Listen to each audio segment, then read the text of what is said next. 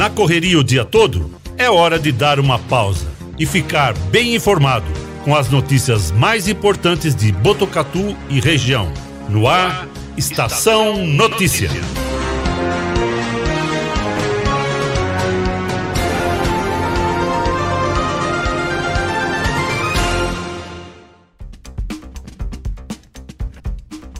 Agora são 4 horas e 20 minutos. Uma boa tarde para todos vocês. Está no ar a edição número 111 do Estação Notícia, o jornal da sua tarde.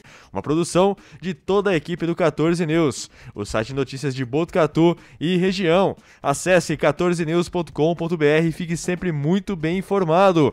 Hoje é segunda-feira, dia 7 de fevereiro de 2022. Dia do gráfico.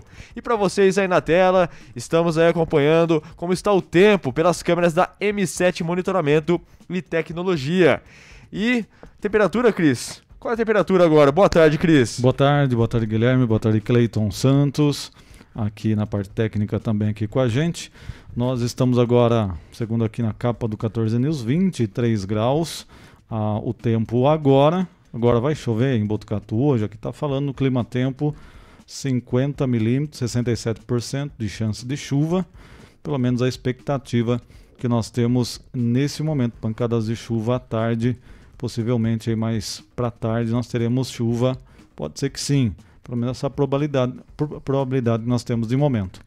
É isso mesmo, Cris. Estamos aqui no nosso estúdio, aqui no Shopping Bolivar Cidade, com vocês aí nos assistindo com essa audiência, tanto no Facebook quanto no YouTube do 14 News, no Facebook da Rádio Web Vitrine de Botucatu, no Facebook da Integração FM de São Manuel e também na Sintonia 87.9 FM da Rádio Educadora FM de Botucatu. Agora são 4 horas e 22 minutos. Destaques do dia no Estação Notícia. Botucatu tem 16 pacientes internados com diagnóstico positivo para Covid-19. Cinco pessoas estão em leitos de UTI todas no Hospital das Clínicas da Unesp. Foram 208 testes negativos e 152 positivos, de acordo com o último boletim divulgado. 1.850 botucatuenses estão em quarentena, cumprindo as medidas e protocolos de isolamento. Câmara Municipal de Botucatu retorna com suas sessões plenárias semanais hoje, primeira sessão ordinária de 2022 não conta com projetos para discussão na ordem do dia. A aposta feita em Belo Horizonte, capital mineira, acerta os seis números e leva o prêmio de pouco mais de 26 milhões de reais da Mega Sena. Capitão Anderson Mariotto, comandante da primeira companhia da Polícia Militar de Botucatu, é o nosso entrevistado de hoje. E você participa com a gente do programa. Mande sua mensagem pelo nosso WhatsApp 99163 0000. Nos destaques policiais, Botucatu registra mais dois casos de violência contra a mulher. Casos aconteceram no Jardim Bonzares e Coab 1. Os dois agressores acabaram presos. Vítimas são uma jovem de 23 anos e uma mulher de 45 anos, companheira e irmã dos suspeitos. No esporte, de virada, Corinthians bate o Ituano fora de casa e assume a liderança do Grupo A do Campeonato Paulista. Torcedor do Verdão, tá chegando a hora, hein? Palmeiras faz últimos ajustes, já está escalado para a estreia do Mundial de Clubes da FIFA. Esses e outros destaques agora no Estação Notícia. Estação Notícia. Atenção, rede, aqui, quer ser? Destaques policiais. Destaques policiais. Muito bem, 4 e 24 vamos com os destaques policiais aqui no Estação Notícia. Um plantão com muitas ocorrências no final de semana. Infelizmente, o registro de mais casos de violência contra a mulher. Um homem de 22 anos foi preso pela Polícia Militar após relato da companheira que foi agredida. O fato aconteceu na rua Francisco Antônio de Oliveira, no Jardim Bonzares, em Botucatu. A jovem de 23 anos, residente do Recreio, no Havaí, relatou que na noite anterior foi agarrada pelo pescoço e agredida fisicamente o que deixou marcas pelo corpo. Ainda contou que foram feitas ameaças ao filho dela, de apenas um ano de idade. Já durante a manhã, ela conta que foi agredida com um soco na orelha, causando ainda mais ferimentos. Os policiais perceberam os ferimentos também no pescoço da jovem. Os policiais tiveram um depoimento de que o marido estava com uma faca, ocasionando um ferimento nele próprio. O caso foi levado ao plantão policial, onde o acusado continuava a fazer ameaças contra a companheira, dizendo que a mataria com uma faca de serra. As ameaças não pararam por aí. O homem afirmou ainda que arrancaria a cabeça dela para beber o sangue. O agressor vivia até então com a jovem em união estável. A polícia fez levantamento e constatou sentenças condenatórias transitadas em julgado contra ele pela prática de crimes dolosos. Devido às constantes ameaças, inclusive no plantão, o delegado Antenor de Jesus Eck, além do flagrante, determinou a prisão preventiva para que o ator continue preso por mais tempo. O caso foi registrado como lesão corporal, injúria, ameaça e violência doméstica. 4 e 26, mais um destaque que inclusive foi divulgado pelo site 14 News. Um homem de 33 anos foi preso em Botucatu depois de insistir em agredir a própria irmã de 45 anos, mesmo na presença da guarda municipal. Segundo o registro policial, o caso foi atendido na rua Rafael Garbuio, no conjunto Humberto Popolo, Coab 1. Tudo começou com a denúncia de uma pessoa que ouviu uma mulher gritando por socorro dentro de uma casa.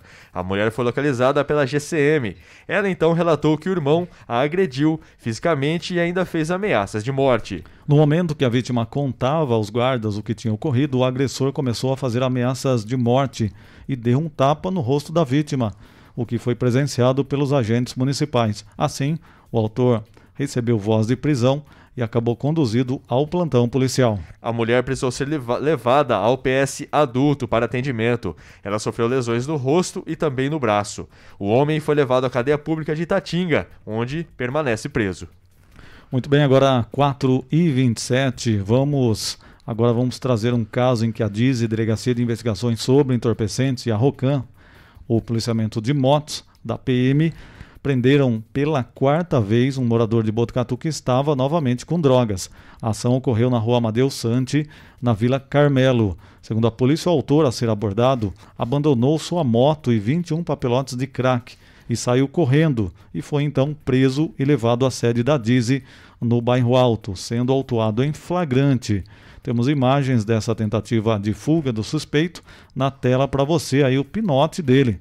É, consta no registro que durante a operação desencadeada, policiais civis da DIZI, com apoio da Polícia Militar através da ROCAM, prenderam em flagrante o indiciado, que ostentava três passagens por tráfico de drogas, e após fugir e abandonar a moto e também as drogas, acabou sendo perseguido a pé por um investigador e um PM que estava de moto, até ser preso.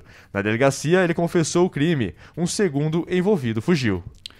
Muito bem, é. Toda essa situação é atendida pela polícia. 4 e 28, mais um caso de tráfico de drogas em Botucatu. A polícia militar prendeu um homem de 34 anos que estava fazendo disque drogas na cidade. O caso foi registrado na rua Antônio Alves de Campos, no Jardim Paraíso. Os PMs já tinham informação desse tipo de atividade envolvendo a referida moto, uma CG com a placa anotada. Durante o patrulhamento, os policiais observaram a motocicleta parada na esquina da rua Antônio Alves de Campos e o dono fa falava no celular. Assim ocorreu a abordagem, em revista pessoal, os PMs localizaram no bolso da jaqueta um frasco azul contendo cinco porções de cocaína. Em o segundo bolso havia mais dois papelotes de cocaína e o valor de 196 reais. O dono da moto disse que vinha fazendo o tráfico na modalidade disque drogas e recebia os pagamentos dos usuários via Pix. Ele ainda relatou que havia mais drogas na sua casa, onde, com auxílio do cão farejador, Embaixo do guarda-roupa foi encontrado um pacote contendo 245 gramas de cocaína e saquinhos plásticos. Dentro do guarda-roupa havia mais um papelote de cocaína e o valor de mil reais, que segundo o autor não foi obtido com o tráfico de drogas. Na sua decisão, o delegado considerou a gravidade do crime cometido equiparado a crime hediondo, representando assim pela decretação da prisão preventiva do suspeito. Muito bem, 4 e 29, 4 e 29 e as ocorrências de tráfico de drogas não param. Mais um caso registrado em Botucatu, desta vez no Jardim Santa Elisa, onde a equipe do GAP, Grupo de Ações Preventivas Especiais da Guarda Civil Municipal, durante patrulhamento preventivo, visualizou uma mulher que, ao perceber a viatura, saiu rapidamente em direção a um terreno baldio. Os agentes então fizeram a abordagem. A suspeita de imediato confessou que estava com uma quantidade entorpecente e dinheiro na sua pochete, como vocês estão vendo aí na tela. Ela também disse que estava vendendo drogas no local para sustentar seu próprio vício e o dinheiro era proveniente de entorpecentes já vendidos no local. Foi verificada a, poch a pochete e localizadas 40 pedras análogas ao crack, além de 80 reais em diversas notas. Diante dos fatos, a mulher foi encaminhada ao plantão policial, onde a autoridade competente elaborou o boletim de ocorrência de natureza tráfico de entorpecentes, ratificando a voz da prisão para suspeita de 31 anos, que ficou à disposição da Justiça. Quatro e meia, mais uma ocorrência atendida pela Guarda Civil Municipal, só que agora um caso de tentativa de furto. Um homem de 28 anos foi preso no momento em que se preparava para entrar numa casa na rua Carlinho de Oliveira, na Vila Nogueira. Na, na, no local mora uma senhora de 70 anos de idade que, devido a ter de que, devido a ter sido agredida pelo seu neto, no dia 30 de janeiro, deixou sua casa trancada e foi para São Paulo. A GCM informa que ao chegar flagrou o homem furtando os móveis da casa. Os agentes perceberam que a janela do banheiro estava com a grade cortada e as portas arrombadas. No quintal havia uma geladeira, um botijão de gás e utensílios de cozinha. Ao ser detido, o homem alegou que estava fazendo uma mudança da casa da sua avó, mas na verdade estava furtando os objetos dela para uso de drogas. Em seguida, ele foi levado ao plantão policial, onde acabou sendo autuado em flagrante e preso pelo crime de tentativa de furto. Agora 4, 4 horas e 31 minutos. Vamos agora para Itatinga, em patrulhamento nas imediações da Praça da Família. A guarnição composta pelos guardas civis municipais Oliveira e Santos visualizou um rapaz fugindo de um senhor que afirmava está sendo roubado. Após perseguição, a equipe logrou êxito em deter o furtador, que resistiu à prisão com dinheiro em espécie. No plantão, o suspeito recebeu voz de prisão e ficou preso à disposição da justiça. Muito bem, a gente continua aqui com as informações. 4h32 de Itatinga, vamos para Ourinhos, onde um segurança de uma festa rave foi espancado. As informações foram divulgadas nas redes sociais da página Repórter Ourinhos. O caso foi registrado na noite de sábado. Acontecia uma festa rave no recinto da Aero. Um jovem de 22 anos, chefe dos seguranças, teria tentado apartar uma briga de casal. Ele se desentendeu com algumas pessoas, o que deu início a uma briga generalizada. O segurança foi espancado pelos agressores. A Polícia Civil irá instaurar um inquérito para investigar os verdadeiros motivos da briga. Ainda segundo informações divulgadas, ele corre risco de morte por causa da gravidade das lesões. De acordo com detalhes passados para a polícia, no local havia cerca de 10 seguranças, numa festa que teria que ter no mínimo pelo menos 90 seguranças, devido ao número de participantes desta rave. Agora são 4 horas e 33 minutos. Jornalismo feito com responsabilidade para levar até você as notícias mais importantes do dia. De segunda a sexta, Estação Notícia, pontualmente às 4h20 da tarde. Muito bem, 4h33. Todos queremos o melhor preço e produto de qualidade na hora de construir ou reformar, não é mesmo? Por isso, eu indico a ABC da Construção, especialista em acabamentos. A ABC da Construção oferece desde tubos e conexões, pisos, azulejos, porcelanatos, louças, metais e telhas das marcas mais conceituadas do mercado. Quer diferencial? Você encontra na ABC da Construção, com ambientação 3D para simular as imagens e ter ideia do ambiente após a reforma. Equipe especializada que vai até sua obra para medir e definir a quantidade do material a ser comprado. É economia garantida na hora da compra. ABC da Construção fica na Rua Visconde Rio Branco, 1267. Visite a loja e confira. Bom atendimento e preços incríveis. ABC da Construção, especialista em acabamentos. Muito bem, agora 4 e 34 prestação de serviço aqui no Estação Notícia, onde você tem voz e apresenta as demandas aí da sua cidade, do seu bairro. A Janaína Santana, lá de Conchas, está mostrando para a gente um problema vivido por ela e outros moradores da área rural.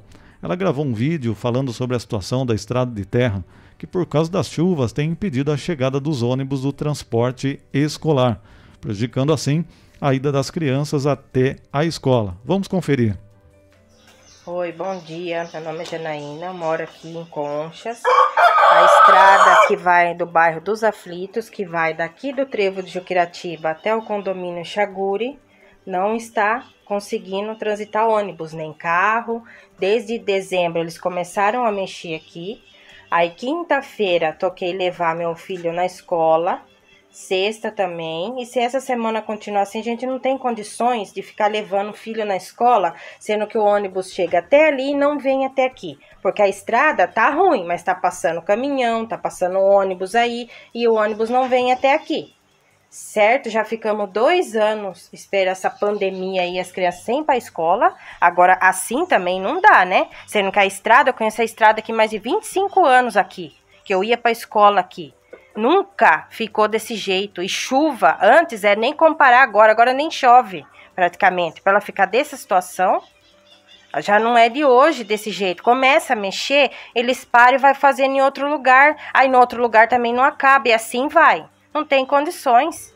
Entendeu? Então tem que o ônibus dar um jeito de passar aqui. Se não tá ônibus, tem perua, tem um monte de coisa pela prefeitura. Se virem, a gente paga imposto. As crianças têm o direito de ir para escola, não tem? Então eles têm que dar um jeito de levar as crianças, vir buscar, entendeu? A obrigação deles vir buscar. Então a gente vai pegar e vai mandar parar, porque aqui tem três, quatro crianças. Acho que essa, essa semana começa mais duas. Como que fica? Não vai poder ir ninguém? Tem condições. A Janaína, Cris, também gravou um vídeo mostrando a situação da estrada rural, lá em Conchas, também aí na tela para vocês. Não, espera, ó, bom dia, ó, de novo, tendo que ir porque o ônibus não quer passar na estrada, né? Aí a gente pode passar com o carro. E eles aqui de novo ao barro.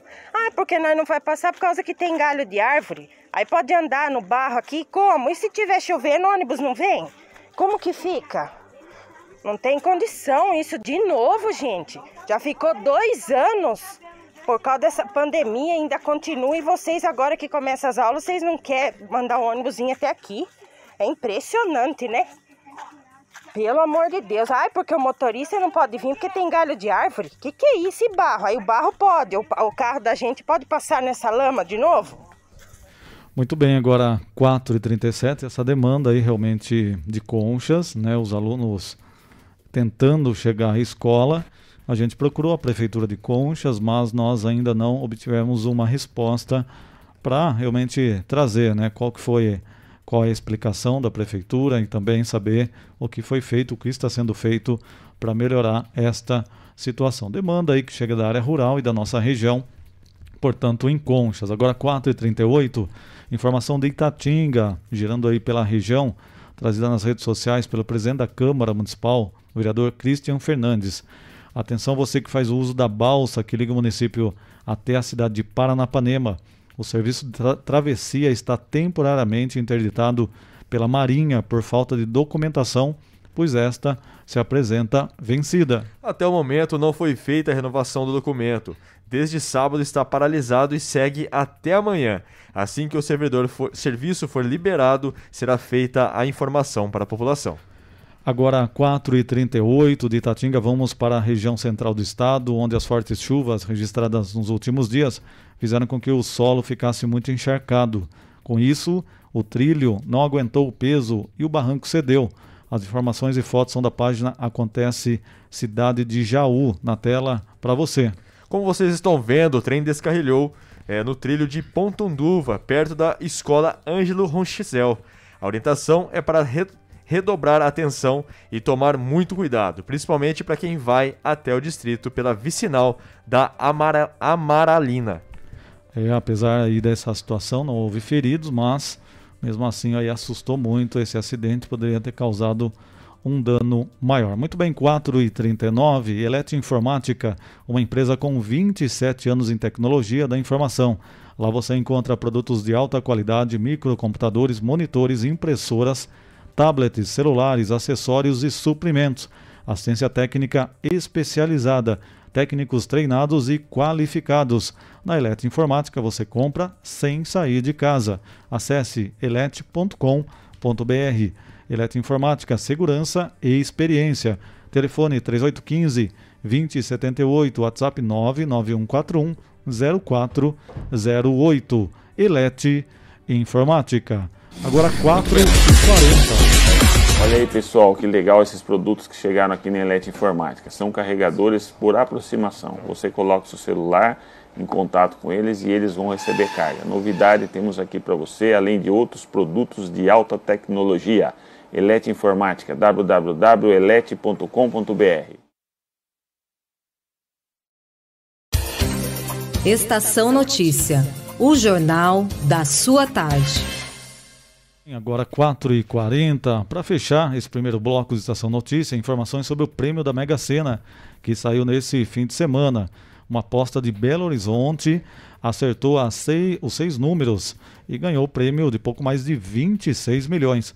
Os números do concurso 2451 sorteados foram 13, 26, 31, 46, 51 e 60. Outros 60 sortudos acertaram a quina e levaram R$ 55.490,34 cada. Na quadra foram 4.536 ganhadores, que receberão R$ 1.048,57. O próximo sorteio da Mega Sena acontece nesta próxima quarta-feira. A aposta, a aposta mínima custa R$ 4,50. Cris, e então, aí? Então não foi você que ganhou, né, Não, não Guilherme? fui eu não, Porque Cris.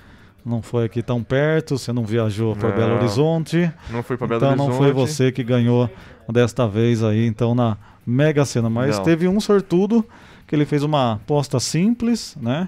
Com seis números e realmente levou o prêmio aí que faça bom uso deste prêmio. Agora 4h41, nós vamos aqui já já, então, para a próxima entrevista, nós vamos já já eh, conversar com o capitão Anderson Mariotto, comandante da primeira companhia da Polícia Militar. Ah, é, após o intervalo, né, Cris? A gente vai primeiro aqui para fazer uma rápida parada aqui no Estação Notícia e depois a gente volta com a entrevista do capitão Anderson Mariotto, que já está aqui com a gente no nosso estúdio do Estação Notícia. Estamos apresentando. Estamos apresentando. Estação Notícia, o jornal da sua tarde.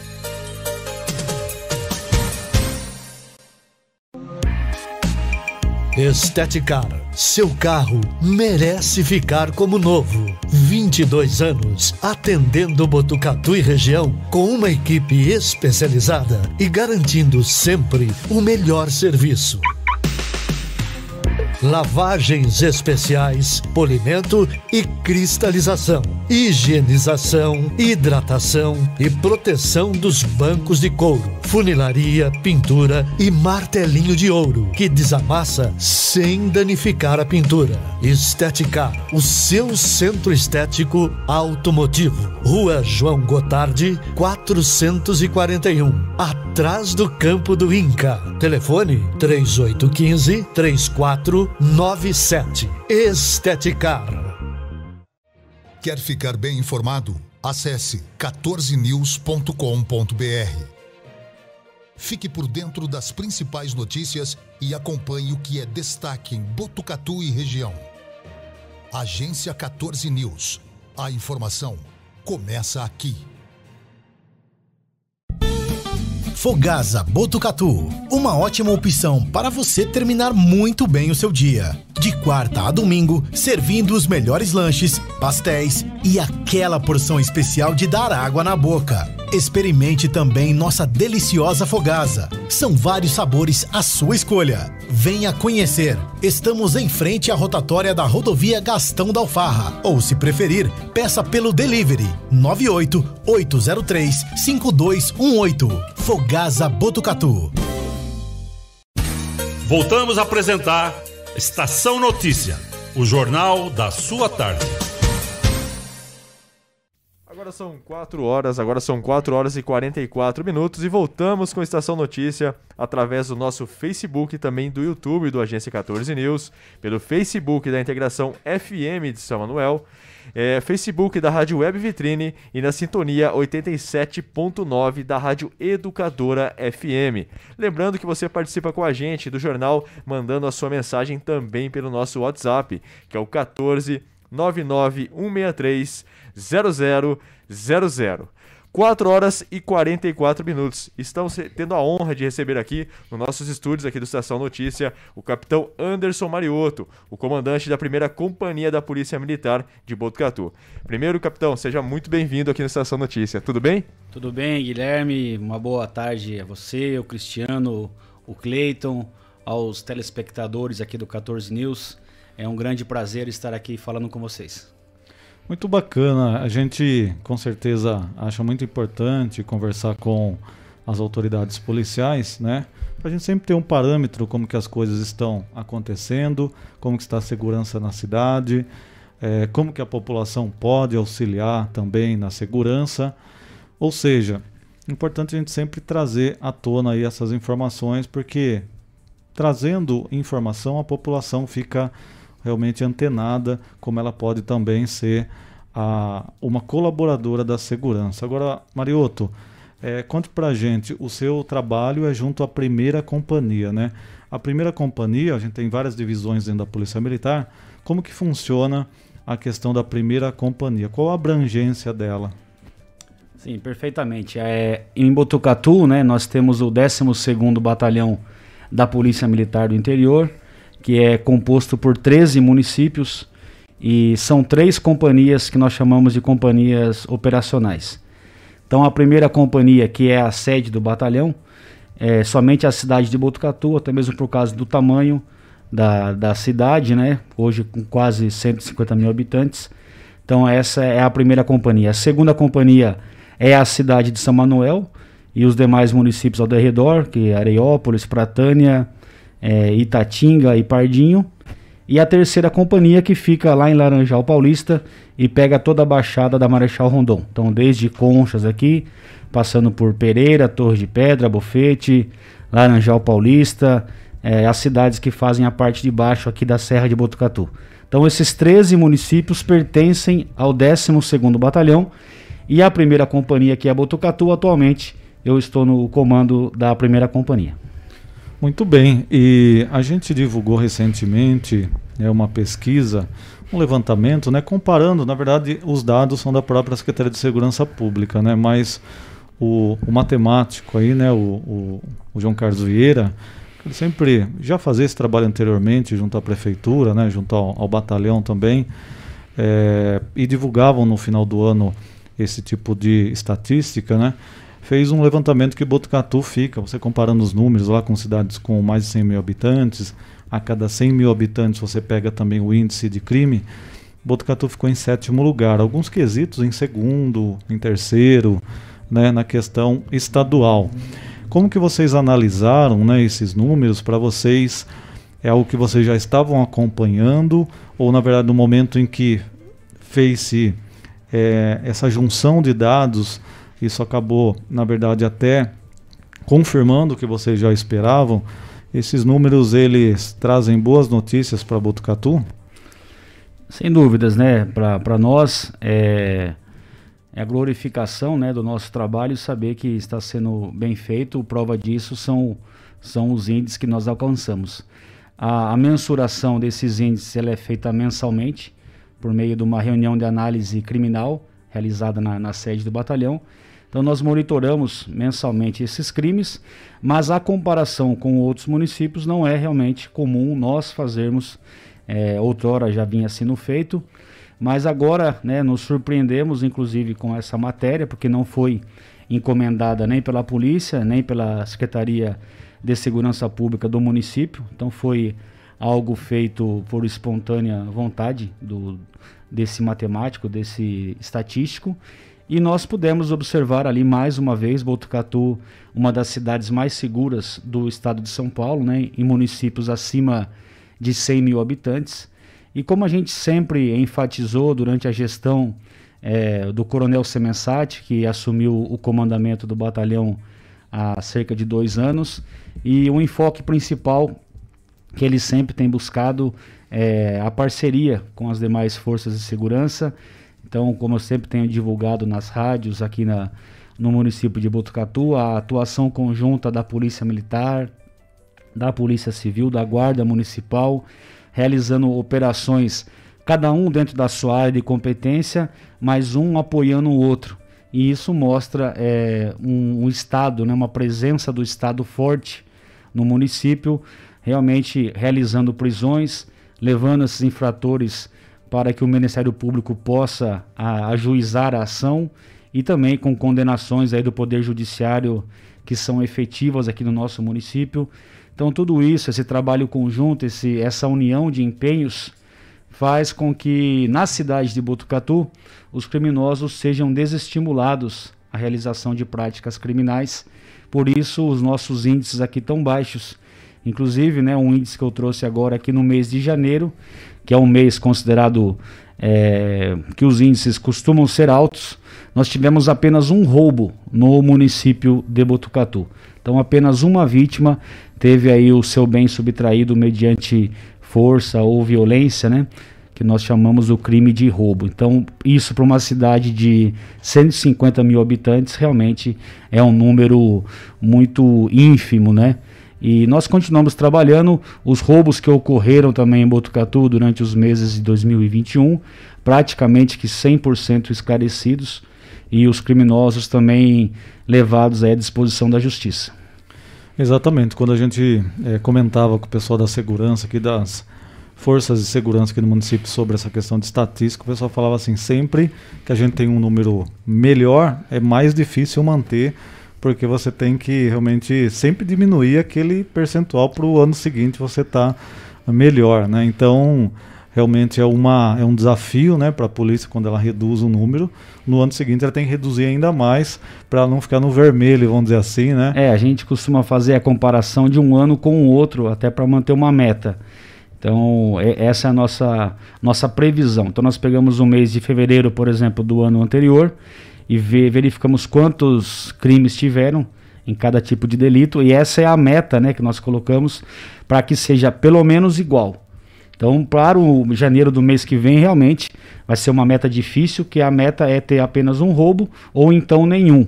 Então, teremos que ter um, um trabalho cada vez mais árduo, né, para diminuir aí e levar a zero, né, os crimes. Mas é claro que a gente sabe que na sociedade é muito difícil que isso ocorra, porque os crimes eles ocorrem é, em todas as áreas, né, e o trabalho da polícia é tentar realmente evitar essa ocorrência. Agora, tanto que o Guilherme Dorini quanto o Cleiton sabem, né, que a gente sempre registra aqui, né, Guilherme? Isso. A questão de acidente de trânsito, né? O Nossa. trânsito todo dia todo dia tem um acidente de trânsito. Tem uma ocorrência, né, que a gente recebe aqui. E acho que é até bacana dentro desse tema, né, a gente perguntar o seguinte: como que é o trabalho da polícia? Eu sei que a polícia também não vai conseguir ficar em cada esquina olhando se a pessoa de moto ou de carro vai estar cometendo uma infração. Mas, logicamente, deve ter uma estratégia de vocês para tentar evitar. Hoje mesmo recebi é, uma foto de um carro e uma moto passando no vermelho, no semáforo, a situação né, que a gente vê. É, como que a polícia trabalha na questão de trânsito para que a gente não tenha tanta ocorrência assim, não leve a risco né, a vida das pessoas? E as pessoas, de certa forma, tenham consciência. Como que é o trabalho da Polícia Militar na fiscalização, orientação, prevenção? Acho que isso que é bacana, né, Guilherme? A gente entender um pouquinho, porque é um problema latente que a gente percebe aqui no município. As pessoas reclamam, né, Guilherme? Reclamam bastante, tem muita reclamação, né? Muita denúncia aqui no trânsito também. Muitas pessoas que às vezes também a gente vê muitas pessoas não dando sinal, né? Não dando seta, acabam passando também no sinal, sinal, sinal fechado, né? E acabam sofrendo acabam tendo acidentes aqui em Botucatu, né? Então é só para a gente saber mesmo as dicas e, e como é que vocês trabalham para isso também, não não não vier acontecer e não acontecer, claro, os acidentes de trânsito. Sim, é uma, uma preocupação sempre, né? O trânsito em Botucatu, uma cidade de maior porte, então uma cidade com 150 mil habitantes, com muitos veículos que vêm de outros municípios, então é, as cidades vizinhas se tornaram cidades dormitórios, né? Então as pessoas vêm trabalhar em Botucatu e quando vem, vem com seus automóveis.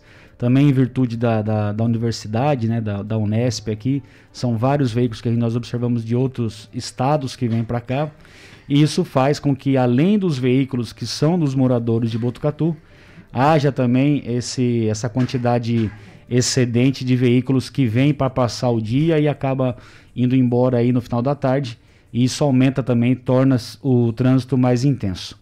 Importante a gente frisar também que Botucatu ela é cercada por uma malha viária de rodovias muito extensa.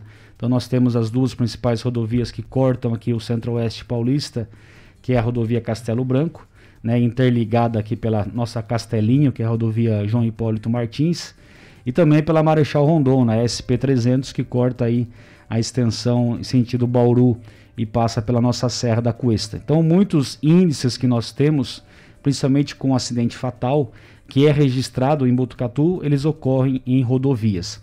E o trânsito, né, como todos nós sabemos, ele é muito da formação do condutor. Então, cada condutor tem a sua responsabilidade no trânsito. Você citou uma infração que parece uma infração sem importância, que é o simples fato de deixar de sinalizar a conversão, né, a famosa seta. Pode parecer que isso não vai trazer risco nenhum ao trânsito, mas normalmente os acidentes com motociclistas que estão fazendo a ultrapassagem indevida, inclusive ultrapassagem pelos corredores quando o trânsito está em movimento, a ultrapassagem em corredores não é prevista nesse, nessa ocasião, apenas quando o trânsito está parado. Então já é uma imprudência do motoqueiro que faz essa prática. E aí a pessoa vai fazer a conversão sem dar seta é onde ocorre o abarroamento aí com é, a motocicleta. Deve talvez ter sido esse caso que você me noticiou aí, que é o mais comum. Então nós dependemos né, do bom senso e educação no trânsito. Para quê? Para que tenhamos um trânsito mais seguro. Esta é a ideia uh, do trânsito, que todos têm responsabilidades. E a Polícia Militar né, compete aí a fiscalização de trânsito por meio é, tanto de orientação, então temos campanhas orientativas, principalmente no mês de setembro, que é o mês do trânsito seguro, e diariamente, quando nós conversamos aí na, nos diversos canais de, de imprensa que nos abrem, nos abrem a oportunidade, a gente tem conversado bastante com a população para buscar orientar realmente e evitar né, a, a autuação, porque ninguém, todo mundo quer um trânsito seguro, mas ninguém quer ser autuado. E por mais que nós pensemos que nós, ah, mas eu, eu sou um bom condutor, mas geralmente nós praticamos infrações no trânsito. Quais são as principais infrações que nós temos observado hoje que tem trazido risco para o trânsito? O celular. Então, o celular hoje é muito comum as pessoas dirigirem teclando, não apenas mais falando, mas teclando e mexendo no celular no trânsito. Isso, sem dúvida, já foi comprovado que tira a atenção no trânsito, a pessoa perde a visão periférica e pode passar uma preferencial ou então fechar um motociclista e isso acaba gerando o, o, o acidente de trânsito. Inclusive alguns motociclistas, já surpreendemos também, além de estar com o celular encaixado aqui na, no capacete, que também já está errado, porque está falando no celular, mas isso até que não é tão bizarro, né? Agora o pior é a, a pessoa dirigindo a moto e querendo teclar. Então isso é respondendo é mensagem. Respondendo mensagem. É inacreditável, mas ocorre, com certeza acho que todos já viram. Então isso é uma imprudência do motorista. Com certeza, se eu me deparo com isso daí, eu faço autuação sem nenhum tipo de, de remorso. Por quê? Porque tem pessoas que só aprendem quando o auto de infração chega na sua casa.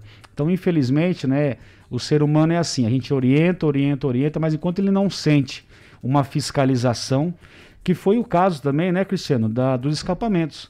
Nós tivemos aí uma moda agora entre as motocicletas, principalmente de baixa cilindrada, que foi ou deixar a descarga livre, né, que é tirar o silencioso de dentro do escapamento, ou então substituir aquele original de fábrica por um escapamento não padrão que não tem controle de ruído.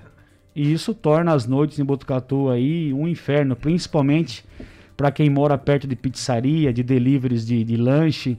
Então nós buscamos orientar, é, conversei com os principais disquimotos aqui de Botucatu, orientei os motociclistas lá por meio do, do responsável de cada estabelecimento e falei, olha, a gente vai fazer bloqueio e no bloqueio vai ser autuado e eventualmente o veículo pode ser até apreendido. Então aquilo que a pessoa ganhou trabalhando às vezes na semana vai ficar para pagar a multa. E nós não temos intenção de causar prejuízo para ninguém, mas o trânsito é uma questão de segurança, por isso a necessidade de elaboração dos autos de infração.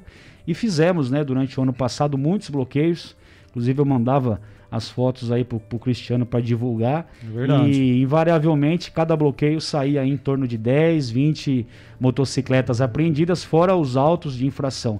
Então essa é a parte realmente que a gente tem feito, além de divulgar isso para que as pessoas tenham consciência de que estão sendo fiscalizadas e que o, a conduta dela no trânsito vai ser responsável por gerar segurança ou não né, no trânsito, porque todos que são usuários da via, são responsáveis pela segurança dela. Exatamente. Inclusive, é, só fazendo uma, um comparativo, a gente sabe que os dados da segurança pública que a Secretaria divulga, eles são, vamos dizer, eles são elaborados em cima de boletins de ocorrência que são registrados nas delegacias, né? Então são números que do que acontece realmente na cidade. Então quando cai lá na lá no site das, da Secretaria de Segurança Pública, é porque a polícia registrou realmente aqueles fatos, né? Sim. A gente teve, por exemplo, e eu não estou dizendo que esses acidentes são só dentro da cidade. Como o Marito falou, existem acidentes também nas rodovias, que todo o trecho que pega Botucatu, esses acidentes, eles são computados como Botucatu, seja na Rondon, seja nas estradas aqui auxiliares dentro do, dentro do perímetro Botucatu. É, lesão corporal culposa por acidente de trânsito, que é o acidente de trânsito com vítima, né, pessoa ferida, nós tivemos do ano passado aqui o registro de 257 né, no ano passado, no ano, aliás, 2020, 2021, 2021 a gente teve 206, então caiu um pouco com relação aí a pessoas feridas. Já homicídio culposo por acidente de trânsito, né, é, mortes, no caso aí no trânsito, nós tivemos em 2020 11 casos e 2021 12 casos. Então a gente tem um caso de morte por mês, seja na cidade ou seja nas rodovias aí auxiliares rodovias que passam como Marechal Rondon dentro do município. Então essa situação que só para a gente ilustrar um pouco, né, que esses dados estão na, no site da Secretaria de Segurança Pública do Estado, que são registros de boletim de ocorrência que nós tivemos aqui no município. Então a polícia analisa também esses números para saber o que está aumentando, diminuindo e com certeza eu acho que é um trabalho contínuo para a gente conseguir. Às vezes eu vejo é, eu não coloco a pessoa que anda de moto como a vilã do trânsito, porque eu também ando de moto, tenho carro e tenho moto. Então muitas vezes eu estou de moto, aí eu estou atrás do carro, eu falo, eu vou passar, eu vou passar, eu vou, vou ultrapassar, mas aí eu tá chegando perto da esquina, eu falo, não vou nem tentar porque eu sei que é. o, ele vai virar e não vai dar seta, não, não dá outra, aí vira sem dar seta. E fica aquela situação, né? Uhum. Então, e a gente como motorista de carro também às vezes esquece da seta e a gente tem que sempre se cobrar para lembrar. Eu nunca falo a culpa é do outro, eu sempre me Sim. cobro também para andar correto. Já teve situação que eu parei em lugar errado, nem vi a placa e tomei multa. Aí, ao invés de eu reclamar com a polícia, eu falei, bem feito que eu levei a multa. Teve consciência, né? né? Ainda bem que, quer dizer, bem feito que eu levei a multa para eu aprender. Sim, né? Não prestei atenção na placa lá. Então a gente tem que ter consciência que nós somos o trânsito, né? não é, é o outro que está errado. É. A gente também comete erro, né? Com certeza. O trânsito é como a vida. Você está aqui, você discute com alguém às vezes, brigou com a mulher, brigou com o filho, sei lá. Você erra é, num dia você erra várias vezes, né? No trânsito é a mesma coisa, alguém tem que se cobrar, né, Guilherme? Ah, sem dúvida. Pra né, tentar né? acertar mais, porque o trânsito tá meio caótico. Sim, tem que ter, como o capitão falou, tem que ter essa visão, tem que ter você assimilar se você tá errado ou não, né? Isso também ajuda muito no trânsito, a gente ter uma ideia e tentar não ficar sempre nervoso, né? Às vezes, claro, né? Como o Cris falou, às vezes a gente tá num dia tão bom, né? No trânsito e acaba, é, as pessoas acabam às vezes é, extravasando ali, né? Mas é, é, difícil, você tem que. Não é só você que está dentro do carro, não é você que está dentro do veículo. Você tem que. Como minha mãe sempre fala, você tem que dirigir para você e para os outros. Então, isso é muito importante também pra gente. É, sem dúvida, né? O que traz insegurança ao trânsito não é o condutor da motocicleta ou do carro, é sim o condutor imprudente e sim. negligente. É, com relação ao trânsito de Botucatu, também a gente tem que levar em consideração o crescimento gradual que a cidade tem tido aí ao longo do, dos últimos anos. Prova disso foi a duplicação né, de várias avenidas que nós tínhamos antes, que era apenas uma faixa, e a proibição de conversão em alguns pontos porque isso demonstra que o fluxo tem aumentado. Então, se nós andarmos em outros municípios aqui próximo a Botucatu, a gente vê que o trânsito é bem inferior à, à quantidade de veículos. Né? Prova disso é que pela manhã eu costumo pegar a rodovia João Hipólito Martins para me deslocar até minha residência e eu me lembro quando antes, a partir ali da JVC, nós não tínhamos nada construído em direção à, à rodovia. Sim. Hoje nós já temos ali a Vila Real cada vez mais crescendo, o Marajoara, o Central Park, que agora tem acesso pela João Hipólito Martins, o Santa Elisa, que fica atrás do shopping, o próprio shopping, o fórum. Então aumentou também muito o trânsito em rodovias para acesso a bairros, né? Se nós pegarmos lá o Jardim Aeroporto também, aquela aquela vicinal que vai sair no sentido Cachoeira da Marta, Sim. ali no, no Jardim Aeroporto, nós também não tínhamos nada naquele lado, né? O próprio Cambuí, Ouro Verde, a cidade tem se expandido e essas pessoas se deslocam desses locais, bairros residenciais mais distantes, para vir transitar aqui no centro. Então, o fluxo aumentando, aumenta a possibilidade é, da colisão, né? Porque Sim. são seres humanos, o ser humano é suscetível a erro. E o problema da motocicleta, né? Sem querer criticar o nosso motociclista aqui, né? Eu também sou motociclista, tenho moto, e o grande problema é a imprudência. Então, como eu falei, é, um, um, erro muito comum que as pessoas têm é achar que o corredor foi feito para a motocicleta andar junto com o carro. Então, se o, o, trânsito estiver parado, aí sim o motorista da, da, motocicleta deve utilizar o corredor se houver espaço de segurança. Sim. Porque forçar a ultrapassagem, né? É, sabe aquela desviada que o motorista dá para se encaixar ali com a moto? Isso também é infração de trânsito. E quando o trânsito está em movimento, então, por exemplo, você está transitando aqui pela, pela Vital Brasil, o trânsito deve fluir aqui em torno de 40, 50 km por hora. Aí a moto quer passar você pelo corredor a 60, 70 isso é uma infração também. Porque não tem necessidade dele fazer aquela ultrapassagem, a não ser que haja uma faixa dupla. Então são essas situações que colocam o motorista da motocicleta, a gente fala motocicleta porque é quem está mais vulnerável, né, em situação de risco. E uma coisa que eu não sei por que em Botucatu os motociclistas têm essa, é uma mania de andar pela direita. É. E eles querem ultrapassar pela direita. Sim. Então isso também não é previsto, é uma infração de trânsito e traz muita segurança porque normalmente o condutor do automóvel de quatro rodas, do carro, ele está mais atento ao retrovisor da esquerda. Quando o motociclista passa pela direita, se tiver o retrovisor ajustado para baliza, para baixo, por exemplo, ele não vai ver a moto chegando. E aí pode ter um, é, um fechada, que a gente chama, né? E derrubar o motociclista. Então são essas situações, como a sua mãe disse, né? Dirigir para você e para o outro, porque todos são usuários aí da, da via pública.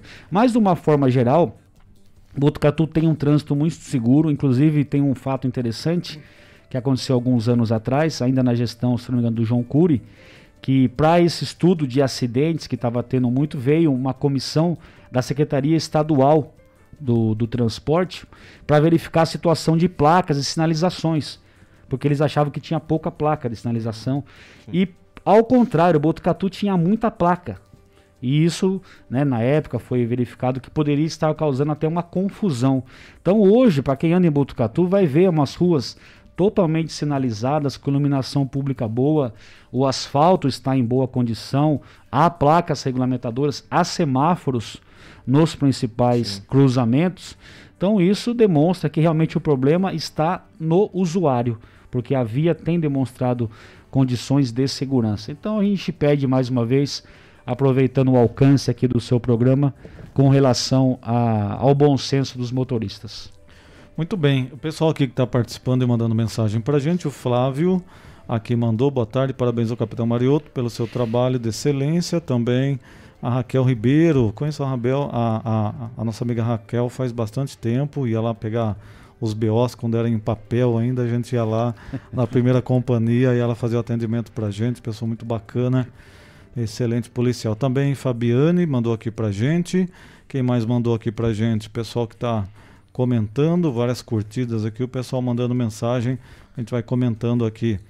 O pessoal que está mandando até, é, curtidas, tem mais gente aí? Tem mais gente aqui no YouTube, Cris. Ó, a Juliana Martorelli mandando uma boa tarde para todos, né? O Dr. Lourenço Talamonte também mandando aqui pra gente uma Meu boa amigo. tarde e mandando parabenizando o capitão Marioto pelo trabalho, né? E também o Marcelo Colino aqui desejando uma boa tarde para todos. É, obrigado a todos aí que estão mandando mensagem e comentando, né? Agora, a gente tá falando do motorista que às vezes erra ou às vezes acerta, que isso é normal mas tem também aqueles que são, vamos dizer assim, casos extremos, né? Tem aquele cara, às vezes eu estou fazendo caminhada, alguma coisa assim na rua, ou mesmo de carro, Aí você vê aquele cara que faz entrega, o cara que está com a caixa de entrega, o cara empinando, às vezes em rua central, às vezes em bairro, mas o cara empinando, né? Eu acho que o cara quiser empinar, quiser, ele pode correr, tanto que ele vai numa pista para isso, né? Uma pista fechada para isso, tudo bem. Agora o cara vai querer empinar dentro da cidade, ah. numa via central, às vezes mesmo em bairro, aí pode atropelar alguém, sair da pista. Então tem aquele motorista que tenta acertar e às vezes erra, e tem aquele que é totalmente fora do padrão, né? Que ele tá, tá, tá, tá até trabalhando ali mas ele acha que o trânsito é coisa de louco, né? é. né? Que eles chamam de cachorro louco, né? cachorro né? louco. Então é Exatamente. é complicado. Também tem alguns excessos que não dá pra gente colocar dentro daquele motorista não. que tá no dia a dia. Tem gente que é doido total e não tá nem aí porque vai é, acontecer. Aí nós voltamos a falar do motociclista. Tá tentando te poupar aqui, né? Mas você voltou nesse Ah, tem uns que não dá. tem uns que não dá, porque os caras pedem é, pra... É, é um tem problema. o cara que trabalha direitinho sim, de entrega, sim. que eu conheço vários, né? Tem vários amigos. A gente não né? pode Mas rotular uns, todos sim. pelo Agora, erro uns, de alguns, né? Tem uns que pedem para tomar multa, é, tem uns que ocorre pedem. o seguinte, né? Com essa nova é, situação que nós vivemos aí do Covid, do, do confinamento nas nossas residências, principalmente na época de maior contágio, houve um aumento né, desse tipo de trabalho. Inicialmente é informal e hoje nós temos aí um aumento da categoria do disque moto, né, que tornou-se aí uma profissão que vários jovens, né, e pessoas às vezes nem tão jovens, que optam por esse trabalho, um trabalho digno, como você mesmo disse, que eles fazem a entrega no conforto da nossa casa, não só de alimento, mas de diversos itens que eles transportam. Então, todo o nosso respeito aqui aos motociclistas do, do Disque Moto, Disque Entrega, Delivery, que torna a nossa, nossa vida mais fácil no dia a dia, mas são também usuários do mesmo sistema público de transporte é, das vias né, pavimentadas aqui do município. Por isso a importância deles estarem totalmente ajustados ao Código de Trânsito. Então eu mesmo já presenciei essa situação do motociclista, principalmente quando é mais jovem, né? Que ele quer dar um grau, né? O, a gíria é dar um grau. Então ele chama ali na, na, na embreagem, levanta a moto e quer raspar a placa ou, né, ou a rabeta na moto no chão para se exibir. E é uma infração de trânsito, né? além de colocar a segurança dele e dos demais em risco, é uma infração de trânsito grave, inclusive, né? como nós já surpreendemos. E normalmente depois ele quer ainda empreender uma fuga, quando ele é surpreendido nessa situação. Coloca mais em risco ainda a vida dele, porque uma queda de moto, né, como meu amigo o doutor Samir Zacarias tem me pedido para a gente fazer um trabalho nesse sentido de orientação, que depois essas pessoas vão ter que fazer uma fisioterapia lá no centro de reabilitação do, do município, ali atrás do ginásio. Lá, lá tá lotado. E aí um lotando. local que era destinado a deficiente físico, uma pessoa que tem um, uma uma deformidade né, congênita ou por doença, acaba sendo abalroado de pessoas que sofreram um acidente de trânsito. Então, a gente tenta conversar com os jovens, tenta orientar, porque realmente o maior prejudicado, na maioria das vezes, é o próprio condutor quando ocorre uma queda aí. E sem dúvidas, né, se for surpreendido aí pela polícia cometendo essas infrações, a, as medidas serão adotadas aí, tanto de multa quanto apreensão. E às vezes que nós observamos, né, mesmo de folga, isso que é importante a gente também deixar aqui constatado que a gente mora aqui no município, né? E tem parentes, amigos, vocês mesmo aqui. E as pessoas vêm e nos fazem denúncia. Então Sim. fala, ó, eu vi a moto lá do Disquimoto X, né? Que o cara trabalha com colete identificado e são sempre os mesmos. Então, aí quando você vai abordar para fiscalizar, né? Você vê lá a rabeta na moto ralada tal. Ah. O cara falou, não, senhor, eu estou trabalhando. Falei, não, meu amigo, eu também estou trabalhando. A minha função é fiscalizar, é. para trazer segurança no trânsito. E as denúncias não param de chegar, né? Então, por isso que a gente tem feito bloqueios noturnos, inclusive, é, nos pontos já conhecidos. Alguns nós temos mudados, temos mudado. E fiscalizamos principalmente motocicletas. Exatamente. Então a situação. O Cleiton vai fazer uma pergunta também. Quando você se prepara aí, Cleiton, só mandar um abraço para o pessoal que mandou curtida aqui, o Elis Pinto Júnior, professor, a, a Fabiane, o Adriano Alcardi, também o Valério Moreto, que está retransmitindo lá pelo Vitrine, dos comerciários, também a Vera, Vera Lúcia Zucato, Fábio Carvalho, o Flávio que mandou para a gente agora há pouco também, a Maria José Francisco Majô também com a gente, Vinícius Souza, obrigado a todos. O Cleiton ia fazer uma pergunta aí, Cleiton. É isso aí, estou acompanhando aqui a entrevista de vocês aqui, tá bem, tá bem interessante. Queria voltar a falar sobre o assunto de tráfico de drogas em Botucatu. Ah, todo dia aqui no Estação Notícia, pelo menos metade do noticiário policial é sobre tráfico de drogas na cidade. E no começo da, da entrevista, uh, Capitão Anderson, é, vocês falaram do, do da, da, da, sensação de segurança que tem em Botucatu. E mesmo assim, todos os dias, pelo menos metade do noticiário é de tráfico de drogas. Tem mais alguma coisa a se fazer para diminuir mais esse problema de tráfico de drogas em Botucatu, porque não é tapar o sol com a peneira, ou enxugar o gelo, como normalmente o Paulo Bucchiani fala, que a gente depende das leis, vocês dependem das leis também. Tem alguma coisa mais para se fazer, ou que é possível se fazer e já está sendo feito aqui na cidade? Olha, a, atual lei né, que versa sobre os crimes de, de entorpecentes, né, a lei de drogas, é bastante atual, né, foi, foi reeditada há não tão tempo atrás, né? Tá aí com 2006, então é uma lei nova. É punível de forma severa o tráfico de drogas, até com penas maiores do que o próprio roubo às vezes. Então acho que a legislação ela está condizente, né? E o que nós temos em Botucatu, infelizmente, não é um problema exclusivo do nosso município, né? a droga ela está espalhada no estado de São Paulo, no Brasil e também pelo mundo afora, né? E o grande problema é o usuário. Então, o problema do tráfico de drogas não é o traficante, é o usuário, porque se não tiver usuário, o traficante não vai vender. Então, nós sabemos que os jovens hoje eles fazem uso do entorpecente em todas as classes sociais, né? O pessoal tem a falsa ilusão de que apenas a classe mais baixa faça, faça uso, e na verdade não é isso. Muitos filhos de pessoas da classe alta são usuários de droga e a gente constata isso é, no dia a dia no policiamento. Então, um problema social, não apenas um problema de polícia, não apenas um problema de segurança. Prova disso é que são feitas prisões em flagrantes, como você mesmo disse, todo dia, né, de final de semana, quando eu pego as resenhas para passar para o Cristiano, inclusive aqui, invariavelmente a gente faz prisões por tráfico de sexta, sábado e domingo, que é onde realmente ocorre o maior tráfico de final de semana. Então as operações estão sendo feitas, pela Polícia Militar, por meio da Força Tática. A gente tem o Canil em Botucatu, que auxiliou muito.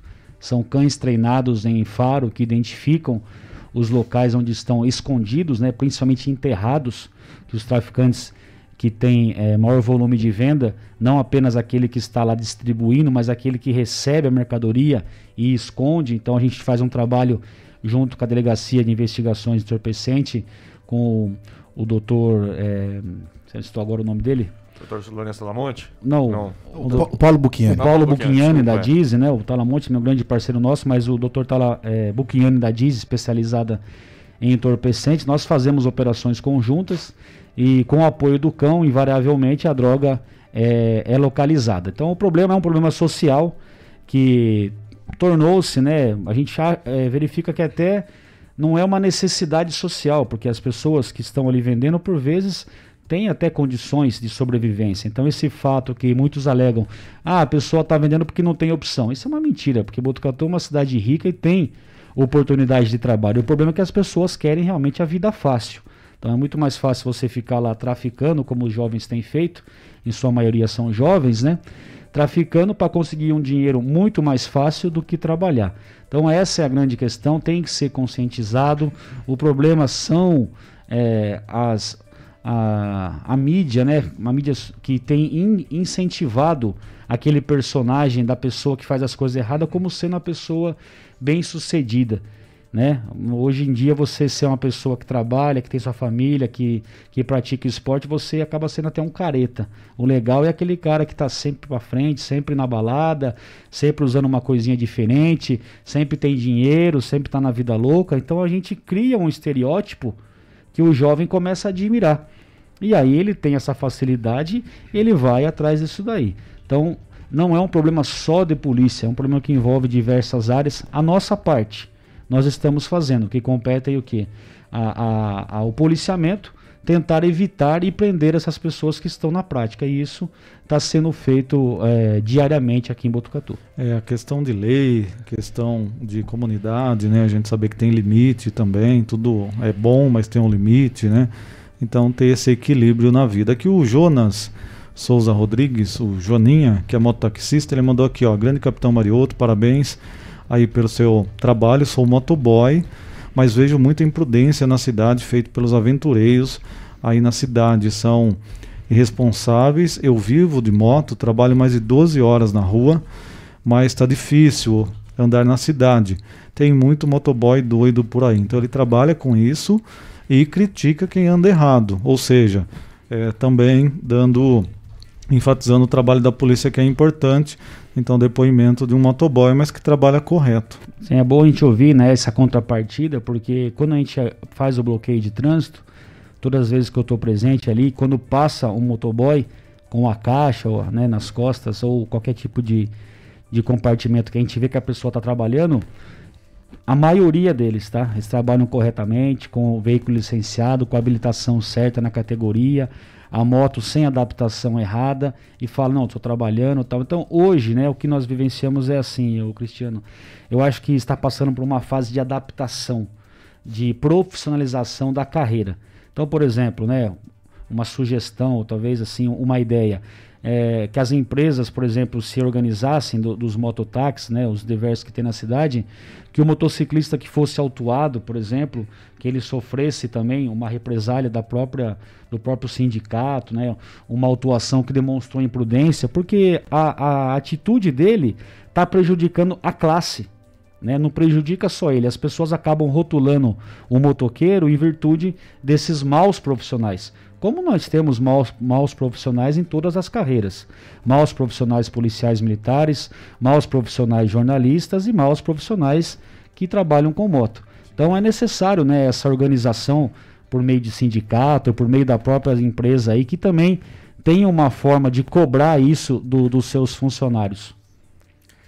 É isso mesmo, agora são 5 horas e 21 minutos, Cris. A gente vai fazer uma rápida pausa aqui, até pro, o capitão também tomar uma aguinha, né? Molhar um pouco as palavras. E daqui a pouco a gente volta com mais entrevista aqui no Estação Notícia.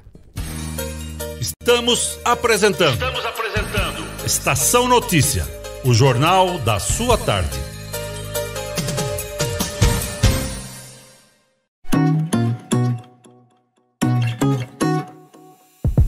Nas telas da usina multimídia você leva a sua marca para mais de 40 mil pessoas por dia. Isso mesmo, são mais de 25 TVs espalhadas em diferentes pontos de Botucatu e São Manuel. Pontos com um grande fluxo de pessoas onde a sua propaganda é vista longe da correria e do estresse. E claro, com a atenção máxima que ela merece.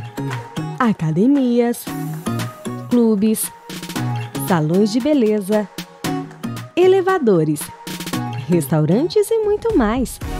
Usina Multimídia, a maior rede de TVs indoor do Centro-Oeste Paulista. Anuncie!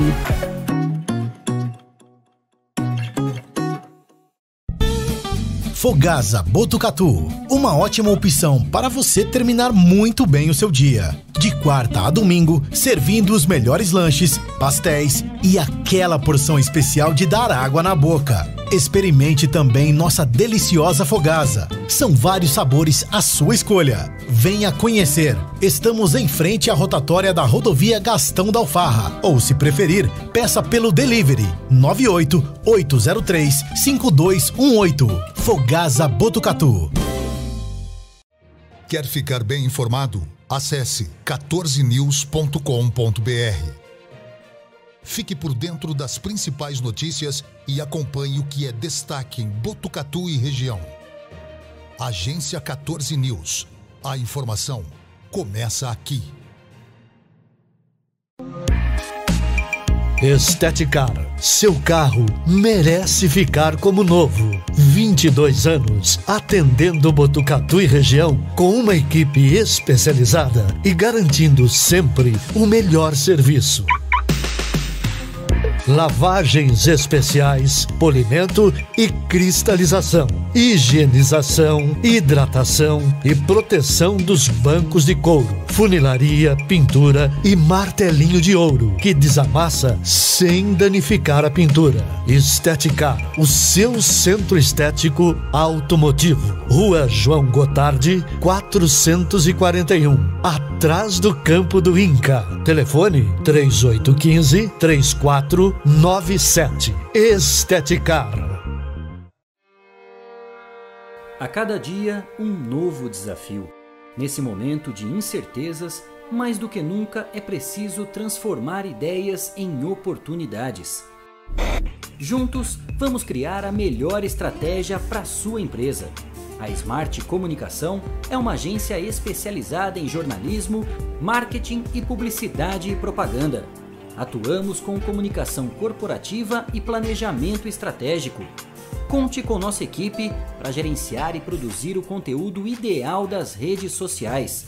Também trabalhamos com vídeos institucionais e comerciais para deixar a sua marca em evidência. Venha para Smart Comunicação.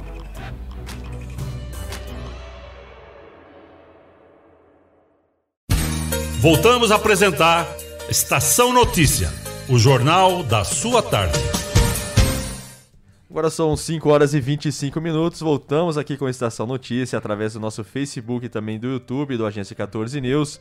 Você também nos acompanha no Facebook da Integração FM de São Manuel, pela Rádio Web Vitrine, também o Facebook da rádio e claro, você nos escuta na sintonia 87.9 da Rádio Educadora FM. Lembrando que você também pode participar com a gente do jornal mandando sua mensagem pelo nosso WhatsApp, que é o 14 99 163 0000. É isso aí, a gente continua aqui então com a entrevista, o Capitão Mariotto, comandante da primeira companhia. Agora aqui o pessoal também mandando pelo nosso YouTube. Também quem mandou aqui mensagem foi o Marcelo Colino, boa tarde. Ele escreveu aqui, a Marisa Quirino de Paula também mandou boa tarde, Juliana Martorelli, Dr. Lourenço Talamonte, que nós comentamos aqui também. As pessoas participando e mandando a sua mensagem. Agora, a questão que a gente sempre fala, né? A, a, polícia, logicamente, conhece muito dos bandidos, já sabe quem são os. Já tem a lista lá, né? Quem que é. A polícia tá patrulhando tal bairro e sabe que ele já prendeu três, quatro vezes aquele indivíduo, lógico que vai fazer a abordagem, porque já conhece, vê se tem algum mandado é, em aberto, algo assim, né? Então a gente costuma dizer assim, o inimigo mora ao lado, está aqui na cidade, está preso ou está aqui na cidade.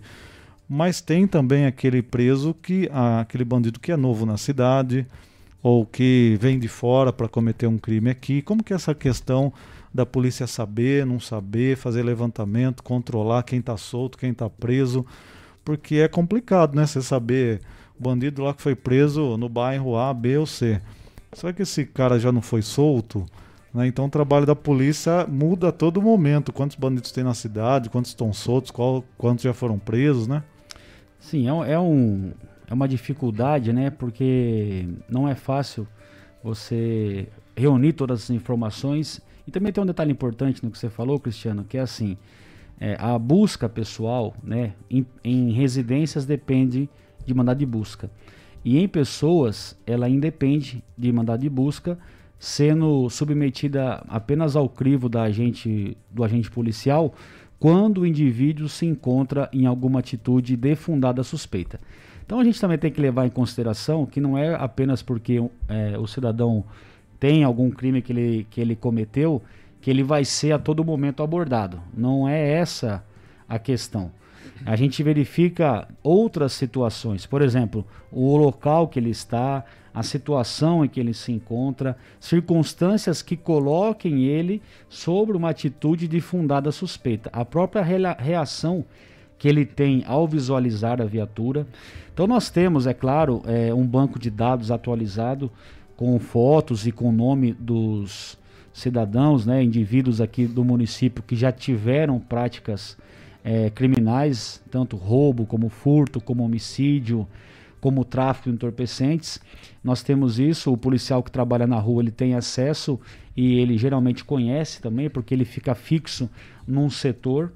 E quando o, o preso né, está aí de saidinha, que nós chamamos, né, essa saída temporária em datas comemorativas, isso também faz aumentarem muito os índices criminais, porque muitos desses presos, não todos, mas muitos deles, quando saem, em vez de aproveitar para se ressocializar e visitar os familiares e ter um encontro com a família e aproveitar essa chance para voltar à vida em sociedade, não, ele sai para juntamente com alguns outros parceiros voltar à prática delitiva. Então nós temos o controle de quando esses presos saem, uma lista com endereço, com data de retorno deles. Então é assim, né? O policiamento não é uma coisa é, simples, é, um, é uma situação complexa, complexa, né? É uma ciência realmente em que o policial que ali está ele tem que analisar várias situações, até porque ele não pode cometer também um abuso de autoridade. Não é porque a pessoa tem um passado é, que tenha cometido um crime que atualmente ela é um criminoso ela pode, né, como muitos que eu conheço, abandonar essa prática criminal e tornar-se aí um cidadão de bem, um cumpridor do, dos seus direitos e dos seus deveres.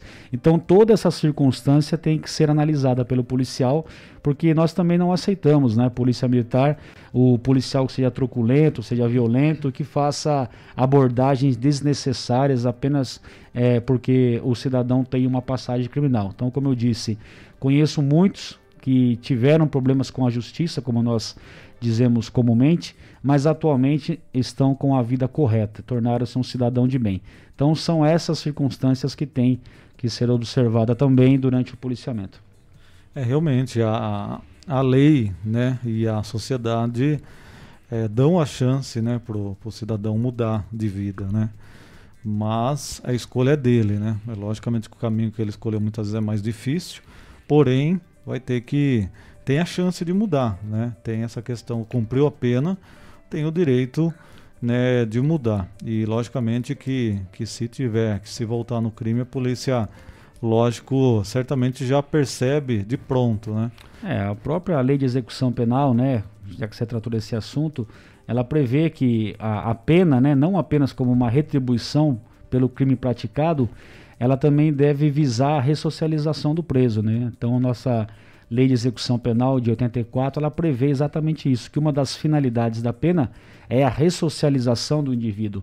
Então, por isso que foi previsto, inclusive, as saídas temporárias para que o preso volte à convivência sadia da sociedade e que ele fique na sua casa. Por isso a necessidade dele cumprir alguns requisitos que o juiz estabelece para que ele volte a esse convívio, para que ele volte a, a reingressar na sociedade, não mais como um criminoso, mas agora como um cidadão de bem. Então também tem esse lado que é difícil né, para nós é, fiscalizarmos e realmente verificar, porque como você disse, há muitos deles que não querem é, se ressocializar.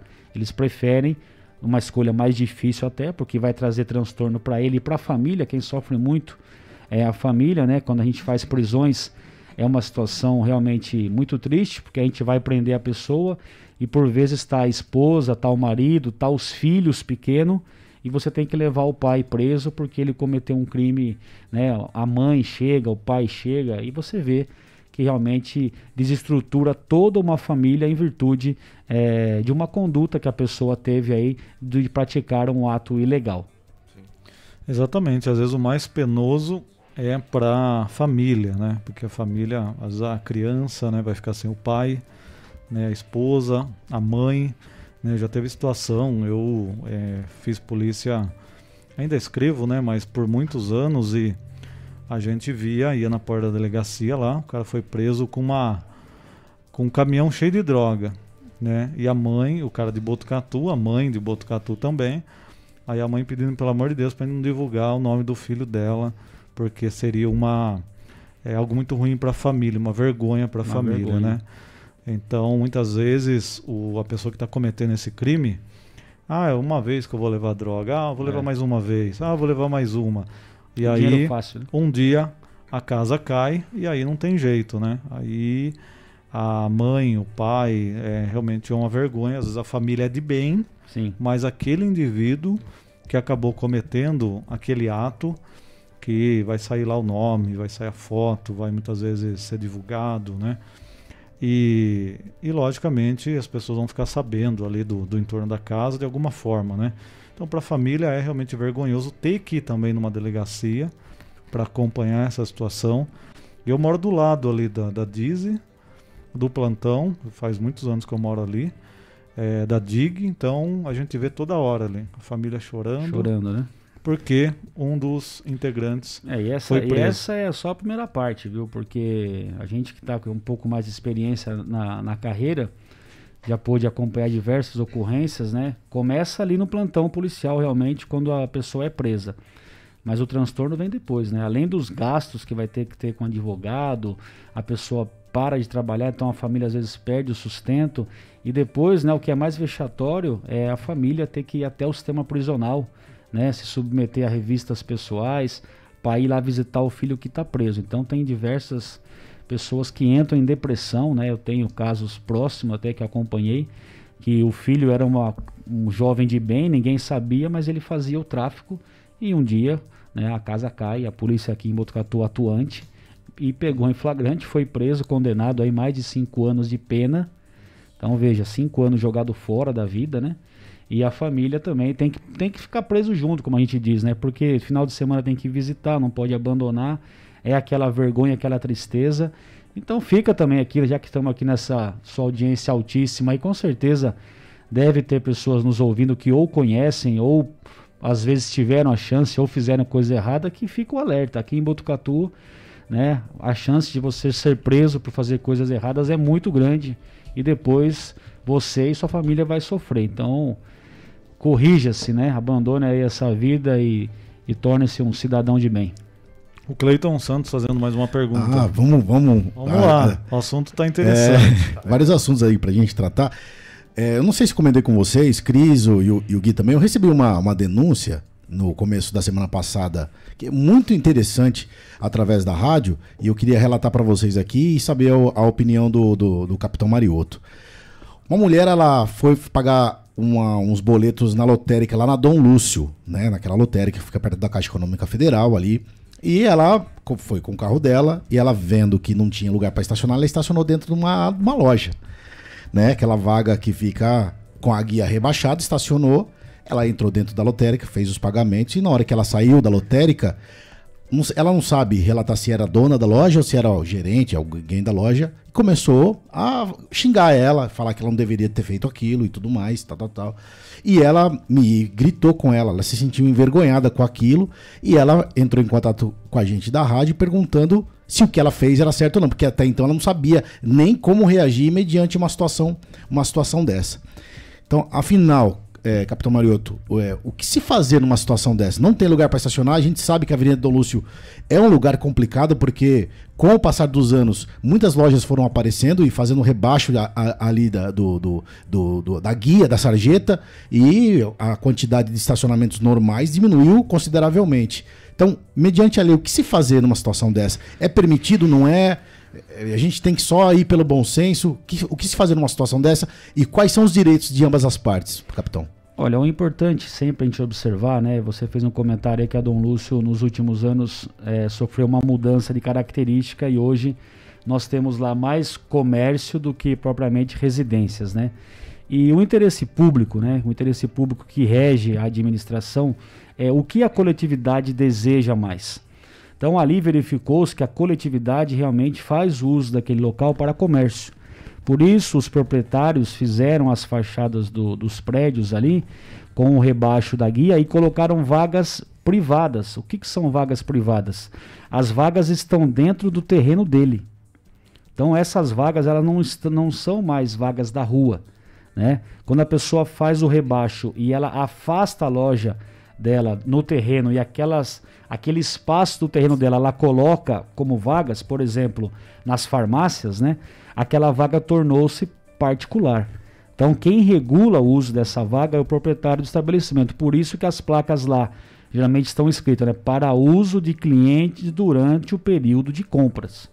Então se essa senhora fez esse uso é, da, dessa vaga particular, sendo na situação de recuo dentro do terreno, essa vaga é do proprietário da loja. Então ela, ela estava errada, essa senhora. Mas isso não quer dizer que autoriza o proprietário da loja a, a ofendê-la, né? a praticar uma injúria. Porque até então ela não cometeu o crime, ela cometeu ali uma infração administrativa. A partir do momento que o dono da loja sai e começa a ofender, Aí ele cometeu um crime de injúria. É uma coisa que foi comentada, a gente até, até acabou discutindo sobre, era de uma possível quantidade de espaço que aquele determinado estabelecimento teria para fazer o uso privativo disso se seria o 100%, algumas pessoas falam de 30%, ela tem que deixar, pra, 70% tem que deixar é, para a loja e 30% tem que ser vaga para a rua. E, enfim, isso, isso não, não, não, procede então. Então, veja, bem, como eu disse, né, o interesse coletivo que vai regular. Então, por exemplo, não é porque eu vou entrar numa loja na Dom Lúcio que eu tenho que estacionar na Dom Lúcio. É que as pessoas querem a comodidade. Então, veja bem, se eu vou estacionar, eu vou estacionar onde tem vaga. Por isso, a Prefeitura Municipal, por meio da Secretaria eh, Municipal de Trânsito, já faz a previsão de vagas, inclusive rotativas. Por exemplo, na rua Mano de Barros, foi eliminado um lado da via em virtude do aumento do calçadão, porque a coletividade costuma acessar mais a pé. Então, por isso, tirou-se vagas dali. E a vaga de estacionamento eh, pública foi regulada por um estacionamento rotativo. Por que disso? Para que a pessoa fique menos tempo estacionada, não pare o carro, deixe o dia inteiro lá, para que mais pessoas façam uso da via. Então, essa é a situação. Então, depende muito de cada via. A Avenida Dom Lúcio, né, os proprietários que optaram por recuar a, a calçada do seu estabelecimento, na verdade, ele contribuiu. Porque quando ele recua a vaga para o estacionamento, ele cria mais vagas para os usuários da sua loja. Então, assim, é, se nós pegarmos hoje proporcionalmente quantos carros cabem na Avenida Dom Lúcio, com certeza são mais do que cabiam antes quando era um atrás do outro. Então, veja, está atendendo o interesse público. Agora, o que pode acontecer num futuro e deve acontecer é a própria exploração do mercado criar ali um, um estacionamento particular, como hoje já tem em algumas travessas da Rua Mando. Agora, o que não pode é, o condutor do veículo parar o seu veículo numa vaga particular. Né? Mesma coisa que eu quero alugar um terreno que eu tenho para fazer estacionamento. Vou cobrar vagas lá. E a pessoa quer parar lá dentro, só que sem pagar. Então, comercialmente falando, seria esse, essa situação. Então, essa senhora realmente está errada. É, inclusive, é, teve muita discussão em torno desse assunto já aqui em Botucatu, e o pessoal usava uma informação do Código de Trânsito dizendo que é, o cidadão ele não pode entrar na vaga particular, mas ele poderia, por exemplo, parar é, em frente a essa vaga, porque, é, por, por um lado, ele poderia estacionar ali, mesmo tendo o recuo, mas por outro lado, também você vê que tem muitas vezes a faixa amarela, aí é dúbio você dizer que pode então a pessoa, ah, mas o código diz que você pode estacionar aqui mesmo que haja o recuo, não parar dentro do, da vaga, mas ali em frente. E aí tem uma grande discussão também que para você limitar a quantidade de vagas, você tem que mexer é, na questão da lei municipal, né? que seria a, a lei que trata desse tema que seria o uso do solo. Então tem a questão municipal, tem o código de trânsito, tem a vaga que é particular. E hoje, na situação que está, que nós temos hoje, muitas vagas ali na Dom Lúcio, que elas são particulares, eu acho que caberia também a gente orientar as pessoas a questão do bom senso, né? Porque não adianta eu discutir, não adianta, ah, essa vaga é minha, você não vai parar aqui, oh, ninguém pode parar aqui, que nem hoje eu fui levar uma pessoa numa clínica da parte de oftalmo, uma pessoa tinha feito uma cirurgia, ela não poderia andar muito, né? É já bastante idosa, e também tem a questão da claridade, que ela teria que parar meio perto ali para conseguir acessar, que não tinha vaga dentro da clínica. Então fiquei rodando, rodando um tempão, já fui uns 40 minutos antes para procurar a vaga. Aí eu parei numa rua lateral, depois de rodar muito, fui com a pessoa, tal, consegui entrar. Quer dizer, então muitas vezes a gente tem que pensar também coletivamente e falar, olha, a vaga é minha, mas pô, a pessoa vai parar dois minutos. Será Sim. que eu tenho que ir lá e enxotar a pessoa? Então, e também não posso ir lá e ficar uma hora de folgado na vaga da loja. Então eu acho que tem a lei, tem a questão da lei municipal, código de trânsito e tudo mais, a vaga é particular, mas a gente tem que ter, às vezes, um bom senso também, olhar para o coletivo, né? Não adianta eu brigar, eu discutir, às vezes vai sair até uma, uma confusão maior. Então acho que cabe também as pessoas terem um pouquinho de consciência e ter um pouquinho. Tem gente que para em qualquer lugar, né? Que é folgado Sim. mesmo. E vaga de idoso, vaga de. Ah, é, de tudo. É, então a gente precisa ter um equilíbrio, né, capitão? É assim, né? Como você bem citou, né? O uso do solo, é importante as pessoas entenderem isso, né? Quem regula as vagas do município, o trânsito do município, o sentido de vias das ruas, é o prefeito por meio das secretarias especializadas, no caso aí, o meu amigo lá, Rodrigo Fumes, que cuida dessa parte aí do trânsito. Não sei especificamente dizer sobre o percentual que deve ter é, deixado aí nesse caso do recuo. Mas o que eu friso sempre, né, é importante a gente entender isso, que o, o interesse coletivo ele está acima do interesse individual. Então, se montou-se aquela loja ali, está atendendo o interesse de quantas pessoas da cidade? Com certeza uma coletividade muito maior. Ah, mas eu quero parar meu carro ali e a vaga é pública. Sim, mas seria incondizente a gente colocar um recuo para a pessoa estacionar dentro do recuo né? E a, o, o, condutor parar o veículo na frente e travar, e travar a vaga. Então aí será... a confusão não acerta. Aí né? não tem como, né? Tem é, é, é, incoerente. Aí sim entra o Código de Trânsito Brasileiro que vai ter uma infração lá de estacionar em local proibido pela regulamentação. Então ali existem, né, placas, sinalização de faixa amarela. Então o importante é entender isso. Qual que é o interesse coletivo? E é claro, essas situações excepcionais têm que ser tratadas como exceção. Então, por exemplo, a pessoa está socorrendo alguém que está passando mal no veículo. Com certeza ele vai andar acima da velocidade, ele vai passar sinal de parada obrigatória, né, com a devida cautela, mas ele vai passar um sinal de trânsito. Tá com uma pessoa é, deficiente no carro, né, é, uma pessoa especial, ou então tem que levar alguém que está com uma comorbidade é, transitória na frente de, um, de uma clínica para o trânsito. Liga o pisca-alerta sinalizou, porque é uma emergência, olha, essa pessoa não consegue se locomover a pé. Então, situações excepcionais são Sim. tratadas com excepcionalidades. E, é claro, vale sempre o bom senso, né, gente? Então, é, a pessoa que é proprietária da vaga está vendo uma necessidade especial, com certeza deve ajudar o próximo. E também, quem for fazer o uso lá, como você disse, tem pessoa que para lá e sai e tranca o carro e vai embora. E a vaga é particular. Então temos aí os dois lados da moeda. Por isso que a gente nunca pode julgar ouvindo apenas uma parte, né? Como eu sei que vocês procuram sempre ouvir os dois lados aqui na, no programa. Muito bem, agora às 5h46, acho que a gente teve um tempo grande e tem vários assuntos, lógico, né? Mas a gente não consegue abordar todos. É, gostaria de agradecer o Marioto aí pela entrevista, o capitão Marioto, comandante da primeira companhia, e que o Marioto possa deixar para gente uma mensagem final. E também, Marioto, contato, se alguém quiser fazer um elogio, reclamação, alguma informação, trocar uma informação com a polícia, quais são os canais de comunicação aí de vocês? E também as suas palavras finais, mas desde já agradecendo imensamente a sua presença aqui conosco, esse bate-papo foi muito bacana.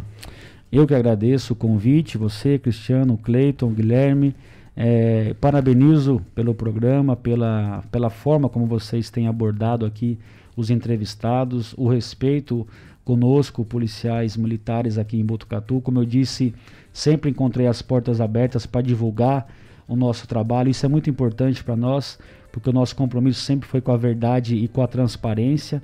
Então, os dados que ocorrem na cidade, eu sempre vou estar à disposição para informar, sem fazer qualquer tipo de alteração ou maquiagem. O que aconteceu, aconteceu e a obrigação nossa é dar uma satisfação para a sociedade.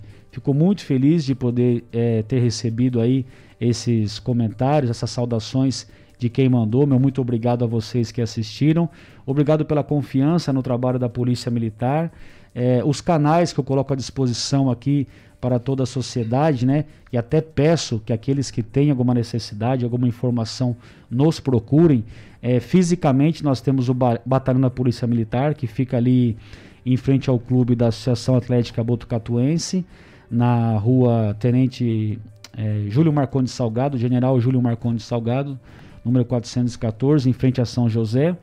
O telefone lá é 38825757 e também a primeira companhia que fica lá na Vila Universitária, número 1, do lado da portaria do Lajeado, a portaria 2, onde o pessoal faz caminhada lá. é o telefone 3882-5656. Esses telefones não são números de emergência, somente horário comercial. Número de emergência da polícia 190, qualquer denúncia, qualquer informação pode ser passada por lá. E também o disque denúncia do 181. Então esses são os canais oficiais. Quem precisar pode me procurar pessoalmente também. Eu fico lá na primeira companhia, ao lado ali do lajeado, e eventualmente eu posso passar inclusive meu telefone funcional celular para que essas pessoas me passem alguma informação. Mas aí é um caso mais esporádico, por isso que eu não vou disponibilizar aqui para todos. Mais uma, muito obrigado a todos e me coloco à disposição se eventualmente precisarem de alguma outra informação ou acharem interessante outra entrevista aí. Muito obrigado. Tá, Joia, muito obrigado você, Capitão Marioto. Você é muito bem-vindo aqui, as portas estão sempre abertas. Agora são 5 horas e 49 minutos. A gente vai antes do intervalo, Cris, passar nas nossas câmeras as nossas Vamos câmeras lá. lá. na Avenida Camilo Mazzoni, lá no Jardim Paraíso, Opa. na 5 a SEC aqui de Botucatu. A gente tá vendo aí que o trânsito tá um pouquinho agitado, né, Cris? Pessoal um indo embora para casa. Pessoal indo embora para casa, 10 para 6, né? Daqui a pouquinho já 6 horas as pessoas já estão saindo do seu trabalho, indo para casa. E a gente vê aí que o tempo também, ó, tem uma tem tá sol, não, não, tá, não choveu ainda, né, Cris? Tem um solzinho ali. Tem um solzinho ali, ó. Olha só. O pessoal tá é, queixando-se aí da, da questão só chuva, chuva, ó, sai um solzinho de leve. É, tem um solzinho de leve ali. É isso aí, agora são 5 horas e 50 minutos. A gente vai fazer um rápido intervalo e daqui a pouco a gente volta com mais informações aqui no Estação Notícia. Estamos apresentando. Estamos apresentando. Estação Notícia, o jornal da sua tarde.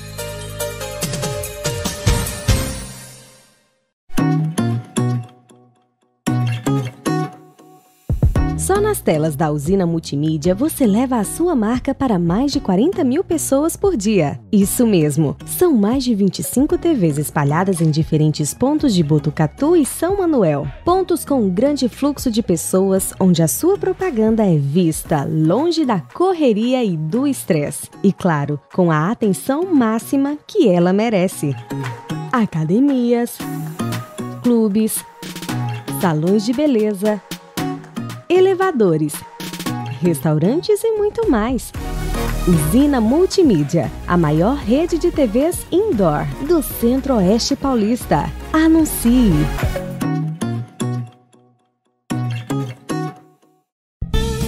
Fogasa Botucatu, uma ótima opção para você terminar muito bem o seu dia. De quarta a domingo, servindo os melhores lanches, pastéis e aquela porção especial de dar água na boca. Experimente também nossa deliciosa fogasa. São vários sabores à sua escolha. Venha conhecer. Estamos em frente à rotatória da rodovia Gastão da Alfarra. Ou, se preferir, peça pelo delivery 98 803 5218. Fogasa Botucatu. Quer ficar bem informado? Acesse 14news.com.br. Fique por dentro das principais notícias e acompanhe o que é destaque em Botucatu e região. Agência 14 News. A informação começa aqui. Esteticar. Seu carro merece ficar como novo. 22 anos atendendo Botucatu e região com uma equipe especializada e garantindo sempre o melhor serviço lavagens especiais, polimento e cristalização, higienização, hidratação e proteção dos bancos de couro, funilaria, pintura e martelinho de ouro que desamassa sem danificar a pintura. Esteticar, o seu centro estético automotivo. Rua João Gotardi, 441, atrás do campo do Inca. Telefone 3815 34 97. Esteticar. A cada dia, um novo desafio. Nesse momento de incertezas, mais do que nunca é preciso transformar ideias em oportunidades. Juntos, vamos criar a melhor estratégia para sua empresa. A Smart Comunicação é uma agência especializada em jornalismo, marketing e publicidade e propaganda Atuamos com comunicação corporativa e planejamento estratégico. Conte com nossa equipe para gerenciar e produzir o conteúdo ideal das redes sociais. Também trabalhamos com vídeos institucionais e comerciais para deixar a sua marca em evidência. Venha para a Smart Comunicação.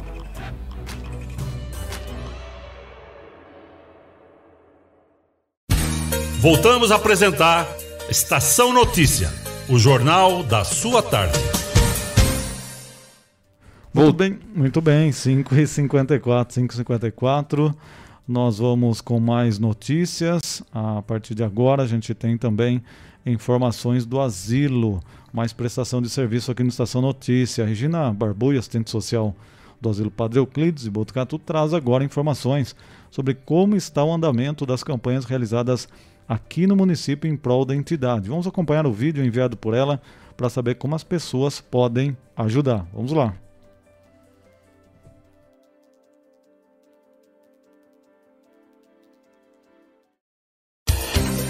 Estação Notícia, o jornal da sua tarde.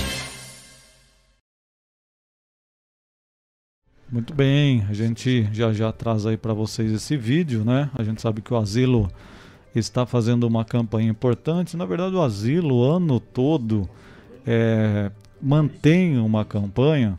Logicamente que ela foca muitas vezes em um produto, em um item, e depois ela vai certamente dando continuidade, mas divulgando outros pedidos. Então é essa realidade hoje que a gente percebe também a campanha que é realizada o ano todo.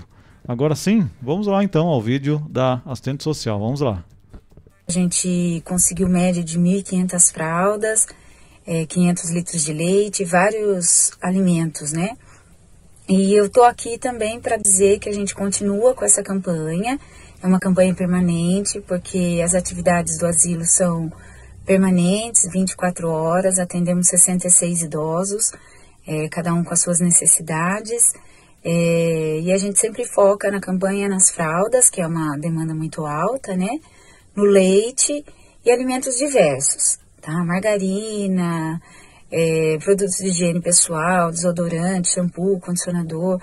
É, como eu disse no último vídeo, né, nós temos um apoio da prefeitura, é, o salário também dos idosos, mas tem uma contrapartida da instituição que chega a ser a média de 30% a 40% né, do valor das despesas total.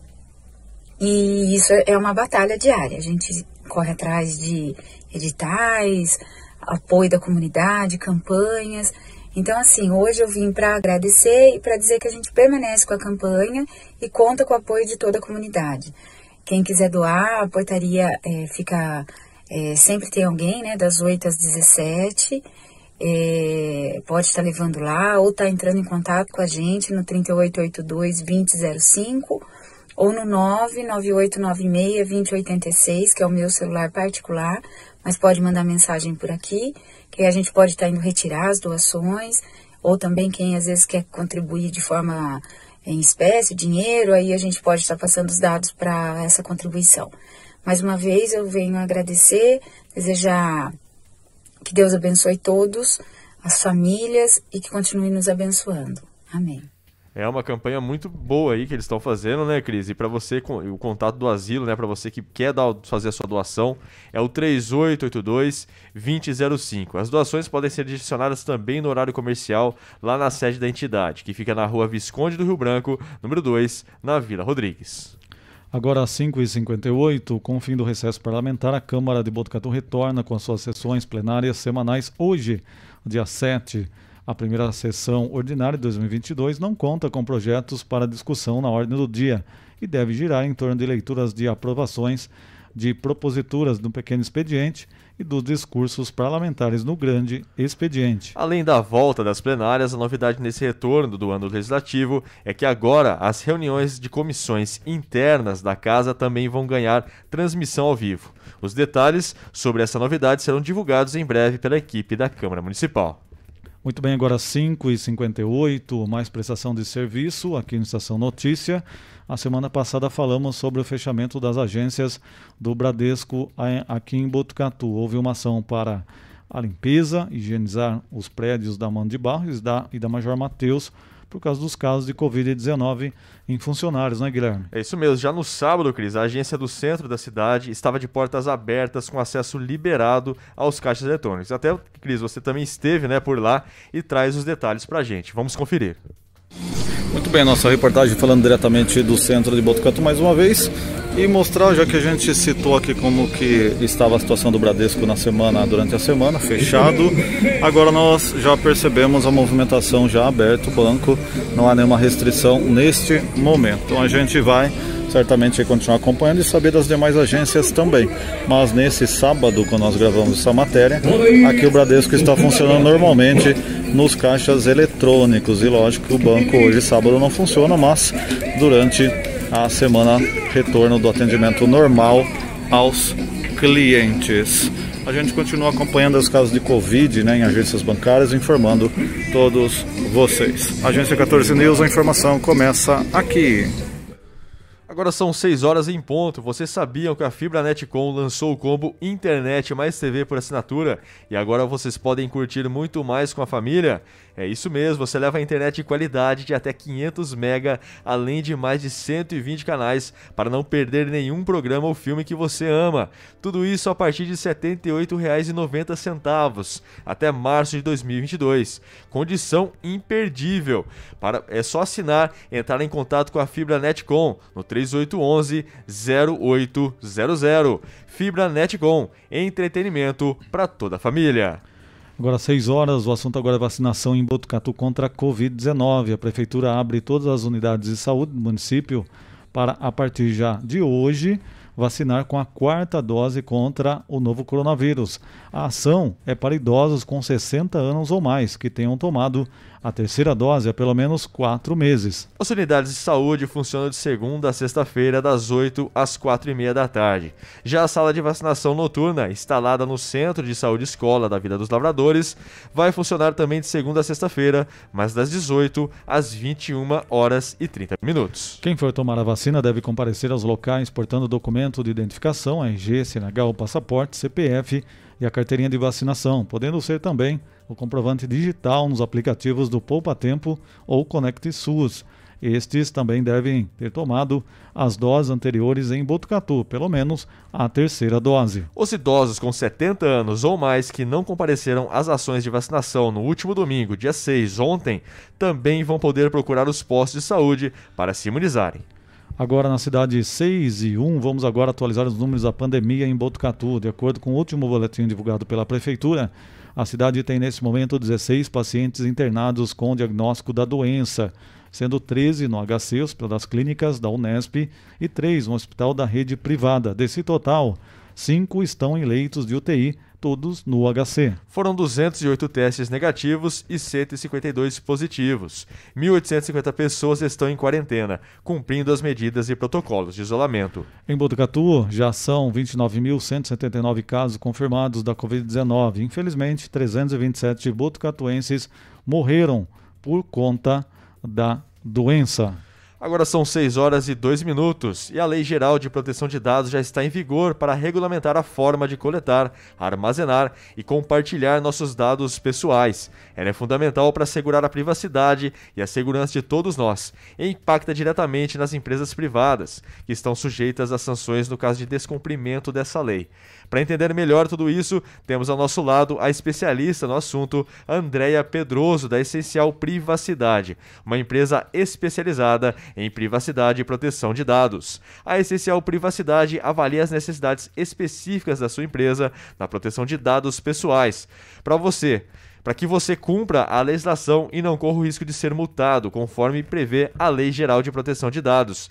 Entre em contato e saiba mais como a Essencial Privacidade pode te ajudar a estar de acordo com a lei. Acesse essencialprivacidade.com.br ou também pelo telefone 99787 3977. Essencial Privacidade, especializada em privacidade e proteção de dados. Agora são 6 horas e 3 minutos. Daqui a pouquinho, o esporte aqui com vocês. Jogos da rodada, resultados. Fique ligado no que é destaque. Olha o cruzamento perigoso, entrou, bateu. É hora do esporte, no Estação Notícia. Oferecimento: Espaço Shaolin. artes marciais e terapias orientais. Avenida Petar Kabak, 904B, na Vila Maria. Fone 99673 9737. Agora, agora 6 e 4. Vamos aí com o esporte, Guilherme Dorini. Como que foi a rodada aí? Foi muito movimentada? Ah, muito movimentada a rodada do final de semana, viu, Cris? O Campeonato Paulista pela quarta rodada, né? O São Bernardo venceu a Ponte Preta por 2 a 0 a Água Santa venceu o Novo Horizontino por 1 a 0 o Mirassol empatou com o Santo André 2 a 2 o Guarani também empatou com o Santos 1 a 1 o Corinthians venceu o Ituano 3 a 2 fora de casa. O Inter de Limeira venceu o Botafogo de Ribeirão Preto por 3 a 0 e a Ferroviária empatou com o Bragantino por 1 a 1. Para finalizar essa quarta rodada, Cris, essa quarta rodada vai ser finalizada somente no dia 10 de março, né? Que vai acontecer o jogo entre São Paulo e Palmeiras. O Palmeiras, que viajou para o Mundial e está aí, né, a um passo aí de ganhar o Mundial nessa competição, né, Cris? Que a gente já vai falar já já para vocês. Muito bem, agora 6 e 5. 6 e 5, Cris. 6 e 5, falando então do Mundial de Clubes da FIFA. Uma reportagem trazida pelo site Globo Esporte afirma que o técnico Abel Ferreira preferiu não confirmar a escalação do Palmeiras para a semifinal do Mundial de Clubes, né? Que de amanhã, terça-feira, a 1h30 da tarde, com Al Ali do Egito. Nessa segunda-feira, na entrevista coletiva oficial, na véspera do confronto em Abu Dhabi, o português falou apenas que, caso necessário, sabe que terá Piquerez voando mesmo que o camisa 22 tenha perdido o início da preparação nos Emirados Árabes por contrair Covid. O lateral esquerdo testou positivo para a doença, assim como Gabriel Veron, antes do confronto com Água Santa, realizado na véspera da viagem para Abu Dhabi. Enquanto Piquieres recebeu o teste negativo e se juntou ao grupo já, já ontem, Veron continua positivado e ficou fora da lista do Mundial de Clubes mais uma vez. Na edição passada, ele foi cortado por uma lesão muscular. O uruguaio começou a temporada como titular, jogando como um terceiro zagueiro pela esquerda no Verdão. Caso ainda não tenha condições ideais de jogo, Murilo, o Murilo, Jorge até Jailson são opções para o setor. É, aqui, Cris, a gente está para passar aqui para vocês uma provável escalação, né? Como Abel Ferreira prefiro não confirmar a escalação do Palmeiras para a semifinal de amanhã, a provável escalação do Verdão seria para a estreia do Mundial, seria Everton no gol, Gustavo Gomes na lateral direita, Luan e Murilo, ou Jorge e Jailson na zaga, Marcos Rocha na esquerda, Danilo, Zé Rafael e Gustavo Scarpa no meio de campo e lá na frente, Rafael Veiga, Dudu e Rony, Cris. Agora falta o palpite do jogo. Ah, falta o Qual palpite o seu do palpite? jogo. O meu palpite, Cris, olha, eu acho que vai ser um joguinho complicado. 2 a 1 2x1 pro Palmeiras. Pro Palmeiras. O Cleiton Santos. Ah, eu já sou do contra já. Mas você sabe que você sabe que vendo algumas, algumas reportagens e também algumas notas na, na internet, é, alguns sites relatam que o Palmeiras não deve menosprezar o adversário. Não, isso não. Entendeu? Porque dava-se que o time do México ia passar e quem passou foi o time do Egito. Então, portanto, não é que eu torço, eu acho que vai dar o time do Egito amanhã. Quanto? Não Qual é o que placar? torço. Qual o placar? 2 a 1 um, mesmo pra- placar que o seu, Só que ao só que contrário. ao contrário. Tá. Cris, Egito, Eu 2 a 1. acredito que dê Palmeiras nesse primeiro jogo e talvez aí uns colocar uns 3 a 2, vai, vai ser um jogo, não vai ser tão fácil assim não, mas eu acho que o Palmeiras vai conseguir impor aí o seu jogo. Depois a final é outra história, né? é, final daí a gente comenta depois quando for pra final, né, Cris? Exatamente. Agora são 6 horas e 6 minutos. Essas for- foram as informações do esporte aqui no Estação Notícia. Oferecimento: Espaço Shaolin, Artes Marciais e Terapias Orientais. Avenida Petar Kabak, 904B, na Vila Maria. Fone 99673 9737. Agora são 6 horas e 8 minutos e a gente fica por aqui com a edição número 111 do Estação Notícia. Agradeço a todos vocês, também agradeço ao Cris. Uma boa tarde, Cris. Também boa tarde, Cleiton. Vamos lá. Obrigadão aí pela companhia de todo mundo, obrigado aí à equipe. E nós teremos um abraço ao Kleber Novella, né, que não está por aqui esses dias, mas com certeza aí fazendo toda a produção do jornal aí, para que a gente possa também dar continuidade aqui. Obrigado a todos, obrigado Guilherme. Nós estaremos de volta amanhã, né? Amanhã estaremos de volta com mais uma edição do Estação Notícia. Até amanhã. Tchau, tchau. Termina agora.